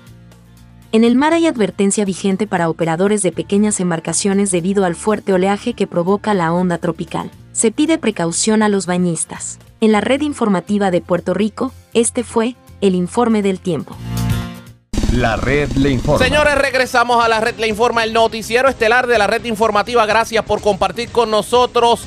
Ayer los inspectores del Departamento de Asuntos al Consumidor, el DACO, realizaron un operativo alrededor de toda la isla para verificar que se estuviera cumpliendo con un reglamento de la agencia para proteger al consumidor de personas que proveen servicios de mecánica sin tener las licencias que requiere la ley. Y resulta que según el reglamento de proveedores de servicios, en toda factura debe aparecer el nombre completo del proveedor con los dos apellidos, su número de licencia, dirección y el número de teléfono, algo que no están cumpliendo la mayoría de los talleres de mecánica en Puerto Rico según el DACO. Lizuanet González, secretaria interina del DACO, en medio del operativo habló con la prensa y esto fue lo que dijo sobre el particular. Durante la mañana de hoy, todos nuestros inspectores a nivel isla eh, se han tirado a la calle para verificar que se estén cumpliendo con las leyes y reglamentos de DACO. En el día de hoy le tocó el turno a los mecánicos y estamos verificando que se cumpla con el reglamento 3590 de nuestra agencia, eh, donde todo proveedor de servicio de mecánica tiene que tener en un área visible las licencias de los mecánicos que estén llevando a cabo labores eh, en distintos vehículos, así como el recibo, los consumidores estén bien alertas y los exhortamos a que verifiquen los recibos de los talleres de mecánica que incluya el nombre del mecánico, dirección, teléfono y lo más importante, número de licencia de ese mecánico. ¿Cuál es la incidencia de las querellas en DACO relacionada con, eh, con talleres de mecánica? Porque cuando usted hace un operativo es porque están viendo un indicador, un incremento en la incidencia de querellas. ¿Qué es lo que está pasando? Sí, hay muchas querellas donde el consumidor acude al departamento ya que el vehículo una vez lo llevan al taller sigue teniendo fallas. Muchas veces ¿verdad? vemos que muchas personas, muchas mujeres Eh, básicamente hay más querellas de mujeres que de hombres cuando van al taller de mecánica, se sienten que las han engañado. Eh, en muchas ocasiones cuando verificamos el recibo nos percatamos de que no tiene el número de licencia de ese mecánico. En ocasiones las licencias están vencidas y por eso durante la mañana de hoy nuestros inspectores han estado al nivel de toda la isla, ¿verdad?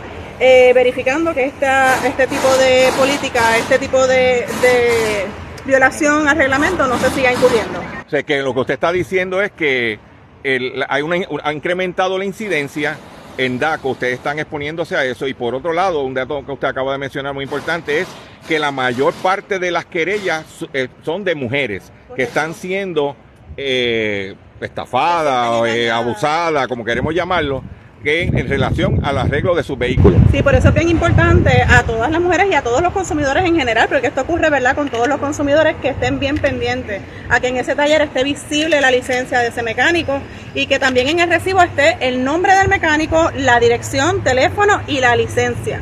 Secretario, una de las quejas grandes que tienen eh, los mecánicos es que el Departamento de Estado, no sé si usted se ha comunicado con el Departamento de Estado, que hay un tapón grande en el proceso de las licencias y que ellos dicen que debido a ese tapón no pueden estar al día. ¿Qué, qué, gestión usted está haciendo con Omar Marrero para que se agilice eso, por favor? Nos hemos reunido ya en varias ocasiones con el secretario de Estado, Omar Marrero, y en efecto se le está dando verdad prioridad no solamente a las licencias de los mecánicos, sino de otros profesionales. De hecho, el reglamento también incluye otros proveedores de servicios, como son los técnicos de refrigeración, peritos electricistas, entre otros, y próximamente también vamos a estar realizando otros operativos para cubrir a todos los proveedores de servicios, para que esos consumidores estén bien pendientes, vamos a seguir velando por sus derechos. Eh, por último, secretaria, eh, la, solamente estamos hablando de mecánicos automotriz, los que bregan con plantas eléctricas, con ese tipo de, de motores, este, cortadoras de grama ese tipo de, de, está, lo cobija el mismo reglamento bajo los mismos estatutos. Como le indiqué previamente, vamos a estar realizando operativos adicionales con otros proveedores de servicios. Eso es correcto. Buen día. en el operativo de hoy, ¿qué se encontró? Si se encontró algo. Al momento nos encontramos aquí en un comercio de la de mecánica. Al momento encontramos que en la factura solamente incluía el nombre del mecánico, no tenía los dos apellidos del mecánico ni su número de licencia. En cuanto a todo lo demás, ya que estamos aquí, esto es un, un local, eh, una cadena grande. Una multinacional. Una cadena grande, también verificamos que se estuviera cumpliendo con el reglamento de prácticas comerciales.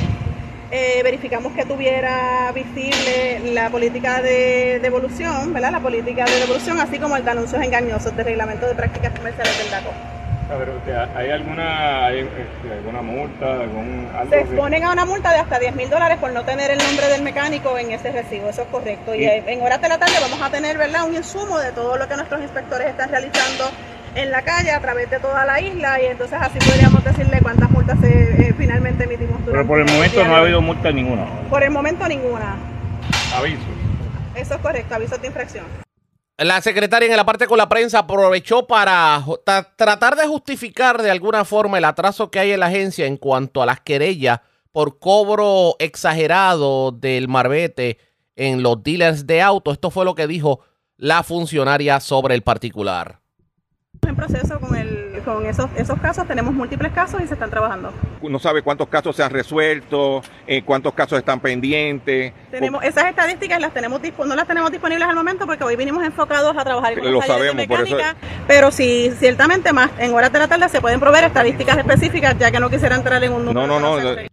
Y era de esperarse que la pregunta obligada para la secretaria del DACO fuera la siguiente el gas licuado, ¿por qué el precio tan alto? ¿Por qué el DACO no le pone el cascabel al gato? Esta fue la contestación que dio la funcionaria. Con los consumidores, nada. ¿Qué está pasando? El comité de hidrocarburos está reunido, tenemos un economista que está trabajando con el asunto y pues más adelante, como ya le dije previamente, vamos a tener más información con relación a eso. ¿Cuándo ese comité se va a reunir? Eh, ¿Cuándo pueden invitar a la prensa para que podamos preguntar eh, a, ese comité qué es lo que está pasando. Tan, pronto, tan pronto se lleve a cabo la próxima reunión, le vamos a estar informando a usted, doctor Chopper, para que esté con nosotros. Declaraciones de la titular interina del Departamento de Asuntos al Consumidor, Lizuanel González, en medio de una de un operativo que hizo el DACO ayer para verificar que se estuviera cumpliendo con un reglamento de la agencia para proteger al consumidor de personas que proveen servicios de mecánica sin tener las licencias que eh, requiere la ley. pero me parece que esto de esta situación de del gas licuado que habla la secretaria, esto se ha convertido en el cuento de nunca acabar, porque aquí se ha eh, se han dado inclusive advertencias, multas a las eh, distribuidoras de gas y nada ha ocurrido. Mientras tanto, seguimos pagando el gas mucho más caro a pesar de que desde bastante tiempo el gas bajó dramáticamente su precio. Pero volviendo al tema de las intervenciones del DACO, ante la noticia de que el departamento no encontró incumplimiento en torno a la presentación de documentos y licencia a la mayoría de los mecánicos, el presidente del Colegio de Mecánicos Automotrices, Julio Bonilla, se mostró satisfecho. No obstante, resaltó que aunque hay alrededor de 23 mil mecánicos en la isla, más de la mitad se encuentran con licencias expiradas tras no actualizar sus créditos de educación continua o someter documentación ante el Departamento de Estado. Y resulta que según DACO, las multas por no tener licencia y ofrecer servicios pueden ascender a los 10 mil dólares. Respecto a la falta de cumplimiento en los recibos, indicó que hace más falta orientación al respecto y enfatizó que el principal responsable no debe ser el mecánico, sino el patrono o supervisor del establecimiento. Por otro lado, informó el presidente del Colegio de Mecánicos que el colegio no ha sido informado de estos esfuerzos de fiscalización para ayudar a reforzar el cumplimiento de su gremio. Y también insistió en que debe haber mayor fiscalización en talleres ilegales donde existen personas que proveen servicios sin tener licencias. La red le informa. Nos vamos a una pausa cuando regresemos. Más noticias del ámbito policíaco y mucho más en esta edición de hoy, martes 4 de julio, del Noticiero Estelar de la Red Informativa.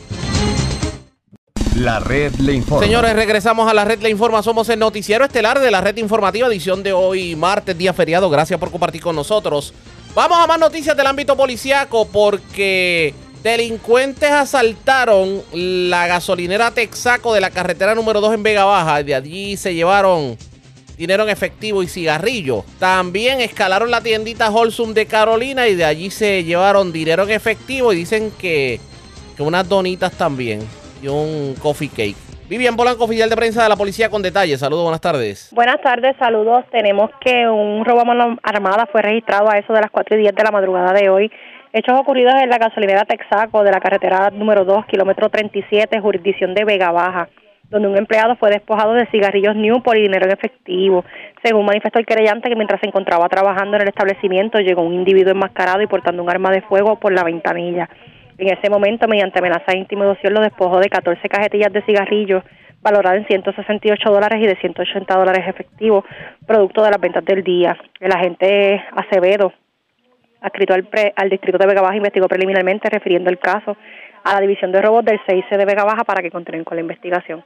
Por otra parte, un escalamiento se reportó en la tiendita Holsum, ubicada en la carretera número 3 en Carolina, donde ocasionaron daños y se apropiaron de dinero en efectivo. De acuerdo al querellante, forzaron la puerta de la entrada del establecimiento y una vez en el interior llegaron hasta unos armarios donde se apropiaron de dinero. La cantidad total se estimó en 1.443 dólares con 44 centavos. Este caso fue referido a la división de propiedad del 6C de Carolina, quienes serán a cargo de esta pesquisa. Gracias por la información. Buenas tardes. Buenas tardes. Gracias, era Vivian Polanco, oficial de prensa de la policía en el cuartel general de la zona metropolitana y norte. Vamos nuevamente al sur de Puerto Rico porque se erradicaron cargos criminales contra un hombre de 54 años, aparentemente amenazó a su pareja, un hecho ocurrido en el barrio Quebrada Limón de Ponce. La información la tiene Ramón González García, oficial de prensa de la Policía en el Sur. Saludos, buenas tardes. Muy buenas tardes a todos. Se erradicaron, se erradicaron cargos por ley 54 contra Luisa Gota y Medina de 54 años por hechos ocurridos el 2 de julio del 2023 en la carretera 520 en el barrio Quebrada Limón de Ponce. El imputado amenazó a la perjudicada. El caso fue investigado preliminarmente por la agente Elizabeth Pérez Rivas y referido a la agente Rosalina Álvarez Maldonado de la División de Violencia de Género. Este caso fue radicado por la fiscal Helen León Alvarado ante la presencia de la juez Carla Rodríguez Heredia, quien luego de evaluar las pruebas presentadas determinó causa probable por el artículo 3.3 de ley 54, maltrato mediante amenaza, y el artículo 3.1 de ley 54, maltrato, e impuso una fianza de seis mil dólares la cual prestó. A la perjudicada se le otorgó una orden de protección. El caso citado preliminarmente para otra fecha. Gracias por la información. Buenas tardes. Que tenga buenas tardes. Gracias, era Ramón González, oficial de prensa de la policía en Ponce del Sur. Vamos a la zona central de Puerto Rico porque las autoridades arrestaron dos personas. A estas personas le ocuparon armas y municiones, pero también en el lugar se ocuparon drogas. En medio de una intervención de la policía en el residencial Jardines de Montellano en Calle, y la información la tiene Yaira Rivera, oficial de prensa de la policía. Saludos, buenas tardes. Hola, buenas tardes. Agentes del negociado de la Policía de Puerto Rico adscritos a la División de Drogas de Caguas continuando con el plan 100 por 35, realizaron una intervención en los predios del residencial Jardines de Montellanos en Calley con el siguiente resultado. En el lugar se arrestó a Derek Sayas López y Jarón Santos Rivera, ambos de 21 años de edad. A estos se les ocupó como evidencia dos pistolas Glock, una modelo 21 y otra modelo 26. Una de las pistolas calibre .45 y la otra 9 milímetros. Además, se les ocupó municiones en armas armas. En esta intervención se ocupó un vehículo descrito como un Nissan Pathfinder de color blanco y en su interior habían 42 cápsulas de crack y un deck de heroína. Gracias por la información. Buenas tardes. Buenas tardes. Gracias, era Yaira Rivera, oficial de prensa de la policía en Caguas, de la zona centro-oriental. Vamos al norte de Puerto Rico porque se erradicaron cargos criminales contra un hombre de 30 años que aparentemente agredió a su pareja en un hecho de violencia de género ocurrido en Arecibo.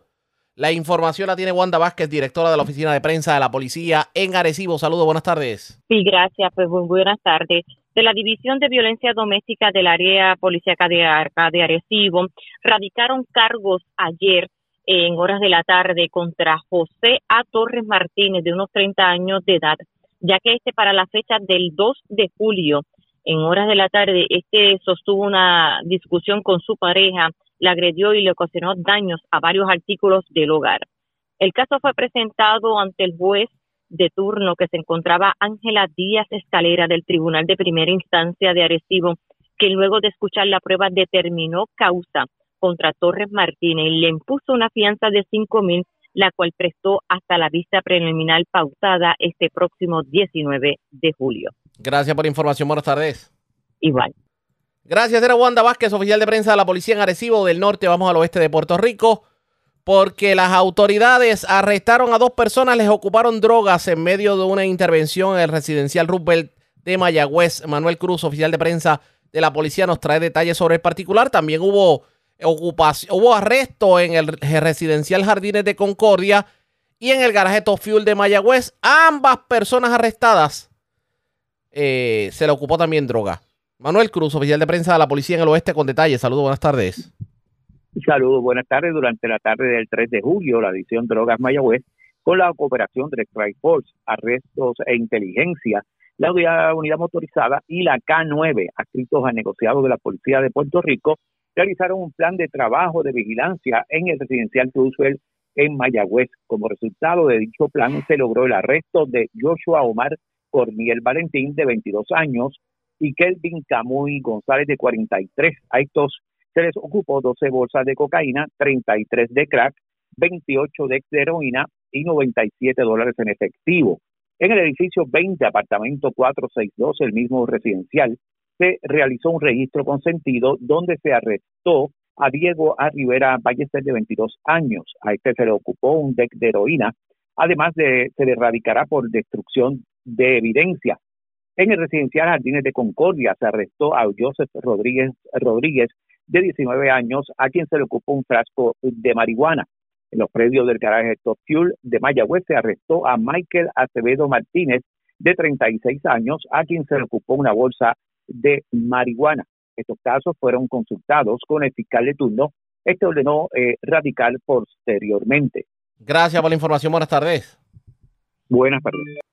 Gracias, Manuel Cruz, oficial de prensa de la policía en Mayagüez. Bueno, esta hora de la tarde está lloviendo bastante fuerte para sectores en el centro, en el noroeste, el oeste de Puerto Rico, también inclusive en zonas, eh, podemos decir que es generalizada la lluvia, aunque ya en mayor proporción en, en lugares de la montaña. Y esto provoca apagones definitivamente. Hay sectores que se encuentran sin energía eléctrica. Pero hablando de energía eléctrica, anoche y a solo cuatro días desde que la generación de la energía eléctrica pasara de la Autoridad de Energía Eléctrica General Puerto Rico, sobre 90 mil clientes se quedaron sin servicio. La nueva empresa encargada de mantener en funcionamiento las unidades generatrices no ha hecho pública la razón por la que ocurrieron las interrupciones. Claro está, lo que se teoriza, según indicó el expresidente de la UTIER, Ángel Figueroa Jaramillo, es que se apagó por completo la central Palo Seco y también se apagó por completo la central Costa Sur y se ha estado trabajando con las centrales de emergencia como Cambalache, Mayagüez, entre otras, que obviamente consumen más, más combustible.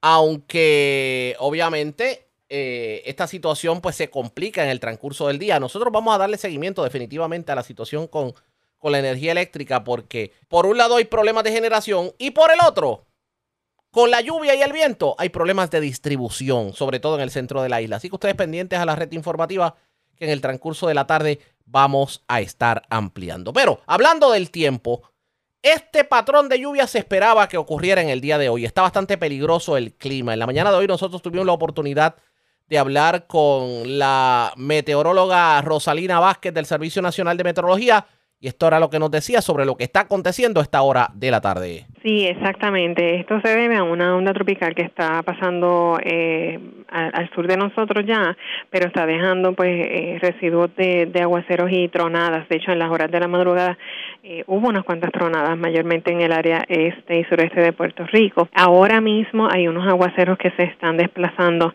mayormente en el este también, en el área de Caguas, el área de Juncos, en Canóvanas también, y esperamos que esos aguaceros continúen durante el día de hoy desplazándose hacia el oeste a medida que, que, transcurre el día. Ahora bien, ya entrada la tarde, mayormente del anochecer en adelante, esperamos una masa de aire más seco, con particulado nuevamente del polvo de Sahara y temperaturas bastante este, calurosas hasta por lo menos el jueves o viernes hasta jueves o viernes. Pero entonces, por lo menos hoy, si usted, amigos radio oyentes, a los amigos radio oyentes que quieren ir a la playa o a los ríos, deben hacerlo, pero con precaución. Con mucha precaución, porque de verdad que el día no va a estar despejado. Durante el día como tal no va a estar despejado. Vamos a estar experimentando aguaceros. Claro está, esos aguaceros vienen también acompañados probablemente de vientos fuertes, así que eh, realmente acumulaciones de, de lluvia pues no se espera que sean tantas eh, porque los aguaceros se están moviendo bastante rápido, pero no va a estar despejado durante el día. Pero una pregunta que uno hace sobre el particular, la lluvia que se espera que caiga en Puerto Rico, puede ser significativa para provocar, digamos, inundaciones. Pudieran eh, haber acumulaciones de agua y quizás inundaciones en áreas urbanas si es que eh, los aguaceros son repetitivos en esa en un área en particular, pero no esperamos, ¿verdad? Este, esa acumulación como tuvimos la en la onda de la semana pasada. Entiendo. ¿Qué sectores se deben ver más afectados? Mayormente el este y sureste, este, más o menos el mismo patrón de, de, la vez pasada, precisamente. Ya entonces más más por la tarde pudiéramos este ver aguaceros en, el área eh, noroeste de Puerto Rico, pero sería más bien el área más afectada el, el este por el momento. Eso era parte de lo que nos adelantaba la meteorólogo Rosalina Vázquez del Servicio Nacional de Meteorología. Lo cierto es que ha estado lloviendo para muchos sectores de Puerto Rico. Y lo cierto es que continúa lloviendo. Ante ello, Nino Correa, el doctor Nino Correa, el jefe de manejo de emergencias, hizo un llamado a la ciudadanía a la precaución. Escuchemos declaraciones de Nino Correa. Bien alerta y bien pendiente a las condiciones, como bien tú comentas, el Servicio Nacional de Meteorología nos da una información que un día como hoy, siendo un día de fiesta, sabemos la cantidad de personas que visitan playas, ríos, lagos, y en ese sentido no se puede bajar la guardia. Queremos hacer lo nuestro, tenemos un plan como todos los años. Eh, para poder respaldar no tan solo las actividades que tenemos en el día de hoy, sino que a nivel de toda la costa de nuestra isla, las 10 regiones están activadas, los alcaldes han activado sus directores de manejo de emergencia y confiamos en Dios que no haya una fatalidad, Celia, porque sabemos que este 4 de julio, por ser martes, mucha gente desde el viernes ha pernoctado, ha acampado en muchos sitios. Es bien importante que no, no, no bajen la guardia, que estén alerta, este peligro va a estar presente. Hay una onda interactuando con una vaguada sobre nosotros.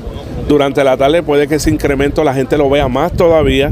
Ya esto comenzó desde anoche, así que es bien importante que la gente no se exponga el peligro, que no espera a última hora eh, reaccionar y que si tienes un plan de trabajo, eh, un plan para salir ¿verdad? y participar con tu familia hoy, pues que esté sujeto a cambios si es necesario eh, para que esté definitivamente. De hecho, más temprano hice un llamado a que evitaran los ríos y las playas, continúa lloviendo, así que mucha precaución. De hecho, a los que nos escuchan en las emisoras que forman parte de la red, ustedes pendientes que de ser necesario estaremos nuevamente eh, dando detalles sobre esto, tal vez interrumpiendo la programación en el transcurso de la tarde-noche. La red le informa. A la pausa, regresamos a la parte final del noticiero estelar de la red informativa. La red le informa. Señores, regresamos a la parte final del noticiero estelar de la red informativa de Puerto Rico. ¿Cómo está Estados Unidos? ¿Cómo está el mundo a esta hora de la tarde? Vamos, con DN nos tienen un resumen completo sobre lo más importante acontecido en el ámbito nacional e internacional. La Corte Suprema de Estados Unidos dictaminó que es ilegal que los centros de enseñanza superior de Estados Unidos tengan en cuenta el factor de la raza en sus decisiones de admisión. El fallo histórico emitido este jueves por el alto tribunal estadounidense, de mayoría conservadora, contó con seis votos a favor y tres en contra y pone fin a décadas de precedentes que permitían las llamadas políticas de acción afirmativa en las admisiones universitarias. En el escrito de del fallo que obtuvo la mayoría, el presidente de la Corte Suprema, John Roberts, afirma que las admisiones con conciencia racial realizadas por la Universidad de Harvard y la Universidad de Carolina del Norte son elusivas, imponderables y opacas y que éstas infringen la cláusula de protección equitativa establecida en la decimocuarta enmienda de la Constitución de Estados Unidos. La Corte Suprema no prohibió las admisiones que tienen en cuenta el factor del parentesco ni puso fin a la acción afirmativa en las academias de servicio militar. Ketanji Brown Jackson, la primera jueza negra de la Corte Suprema de Estados Unidos, escribió en la constancia de disidencia. Con una gran falta de sensibilidad, la mayoría conservadora tira de la cuerda y anuncia daltonismo racial para todos por decreto legal. Visite nuestro sitio web democracynow.org barra es para ver la mesa redonda que mantuvimos sobre el fallo de la Corte Suprema que pone fin a la acción afirmativa. En el estado de California, un grupo de trabajo estatal publicó un informe final que propone brindar reparación por los daños causados a las familias negras debido a la esclavitud, la segregación y la discriminación racial. El panel pide que los legisladores de California y el gobernador del estado, Gavin Newsom, aprueben una compensación monetaria para las personas negras por las políticas discriminatorias a las que han sido sometidas, como los encarcelamientos masivos, la vigilancia policial con sesgo racial, la discriminación en materia de vivienda, las desigualdades en la atención sanitaria y el racismo ambiental. Jerry Grills, miembro del grupo de Trabajo para las Reparaciones de California señaló que el informe se publicó el jueves por la mañana, justo en el momento en que la Corte Suprema de Estados Unidos anulaba la acción afirmativa en las admisiones universitarias.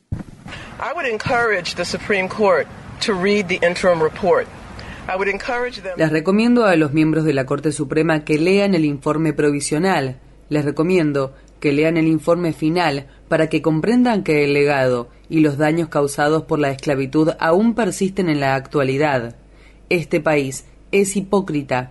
Primero usaron la raza para excluirnos y ahora se niegan a usarla para incluirnos. And now they're refusing to use race to include us.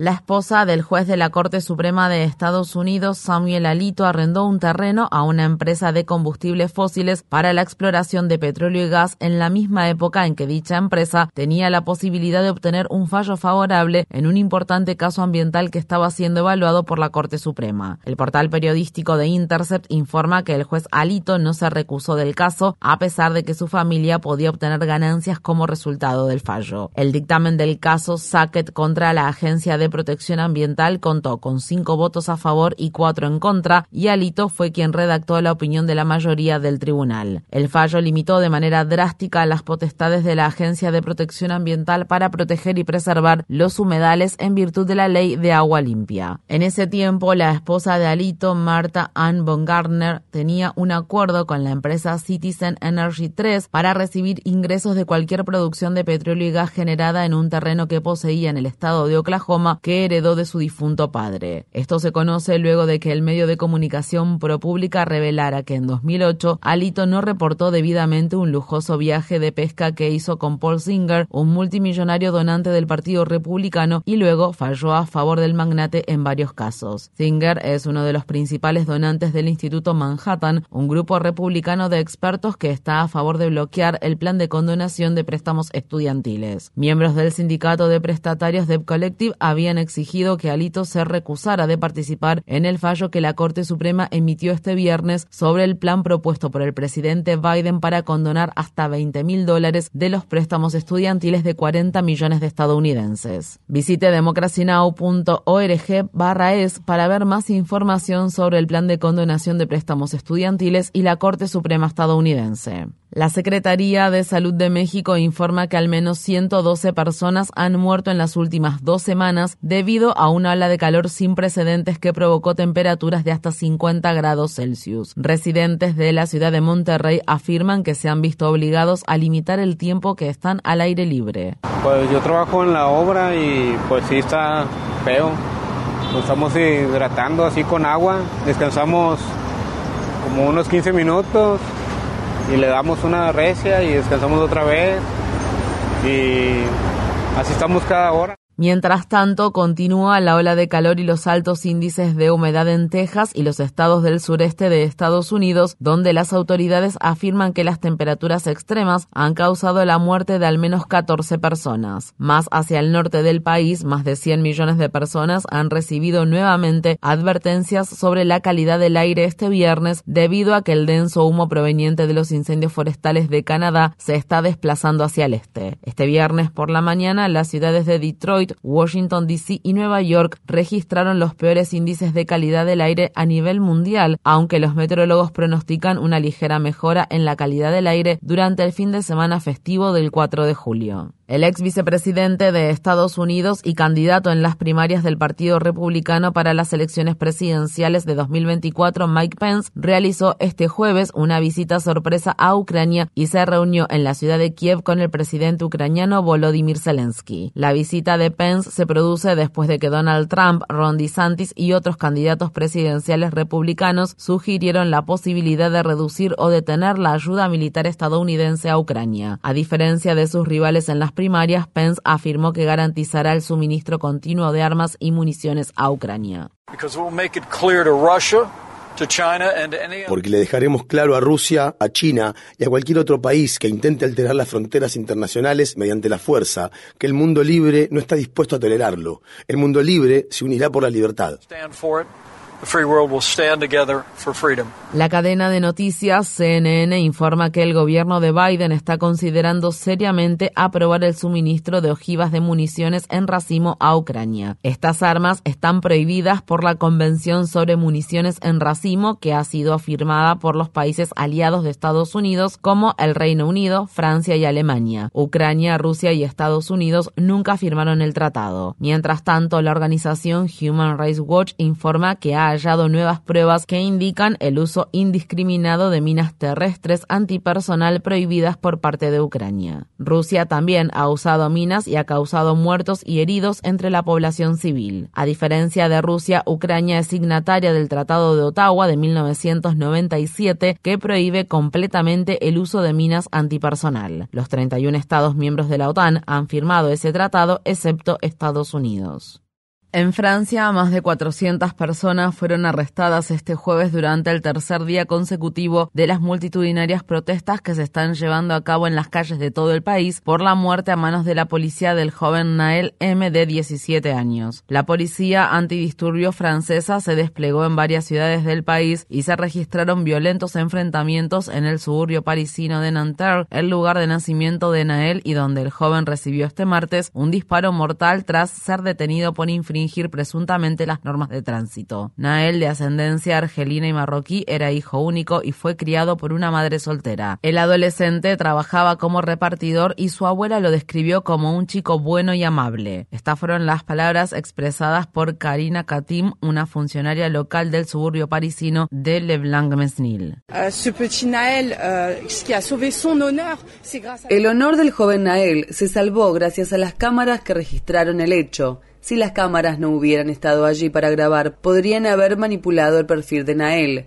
Podrían haber dicho, ella ha tenido problemas con la policía en el pasado.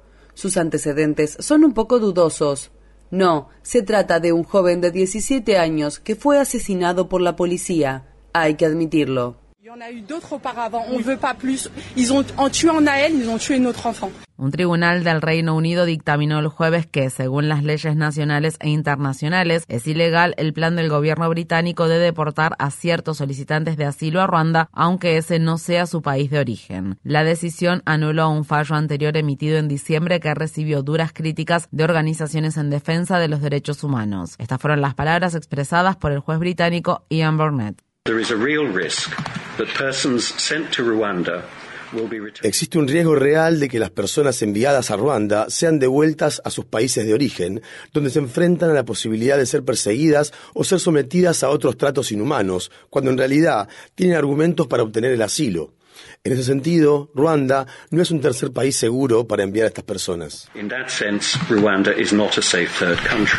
En Irak, cientos de manifestantes intentaron ingresar este jueves a la embajada de Suecia en Bagdad en respuesta a la quema de un Corán frente a una mezquita situada en la ciudad sueca de Estocolmo. La quema ocurrió este miércoles durante la festividad musulmana de Eid al-Adha, también conocida como la fiesta del sacrificio. Los medios suecos informaron que la persona que quemó el Corán era una persona refugiada proveniente de Irak. El hecho provocó una condena generalizada de la comunidad musulmana en todo el mundo. El presidente turco Recep Tayyip Erdogan advirtió que el incidente podría agregar más reparos al ingreso de Suecia a la OTAN. Turquía y Hungría siguen siendo los únicos países que se oponen a la adhesión de Suecia a la OTAN. En Estados Unidos, un jurado del estado de Florida concluyó que el ex agente de seguridad escolar Scott Peterson no es culpable de los 11 cargos penales que enfrentaba por supuestamente no proteger a los estudiantes durante el tiroteo masivo ocurrido en 2018 en la escuela secundaria Marjorie Stoneman Douglas de la localidad de Parkland. El autor de la masacre, que usó un rifle de asalto semiautomático, causó la muerte de 17 personas e hirió a otras 17. Peterson enfrentaba cargos de delito grave de negligencia infantil, negligencia culposa y perjurio, luego de que imágenes de video mostraran que este permaneció fuera de la escuela durante más de 40 minutos mientras se producían aproximadamente 75 disparos. El equipo legal de Peterson argumentó que su defendido no podía saber de qué dirección venían los disparos.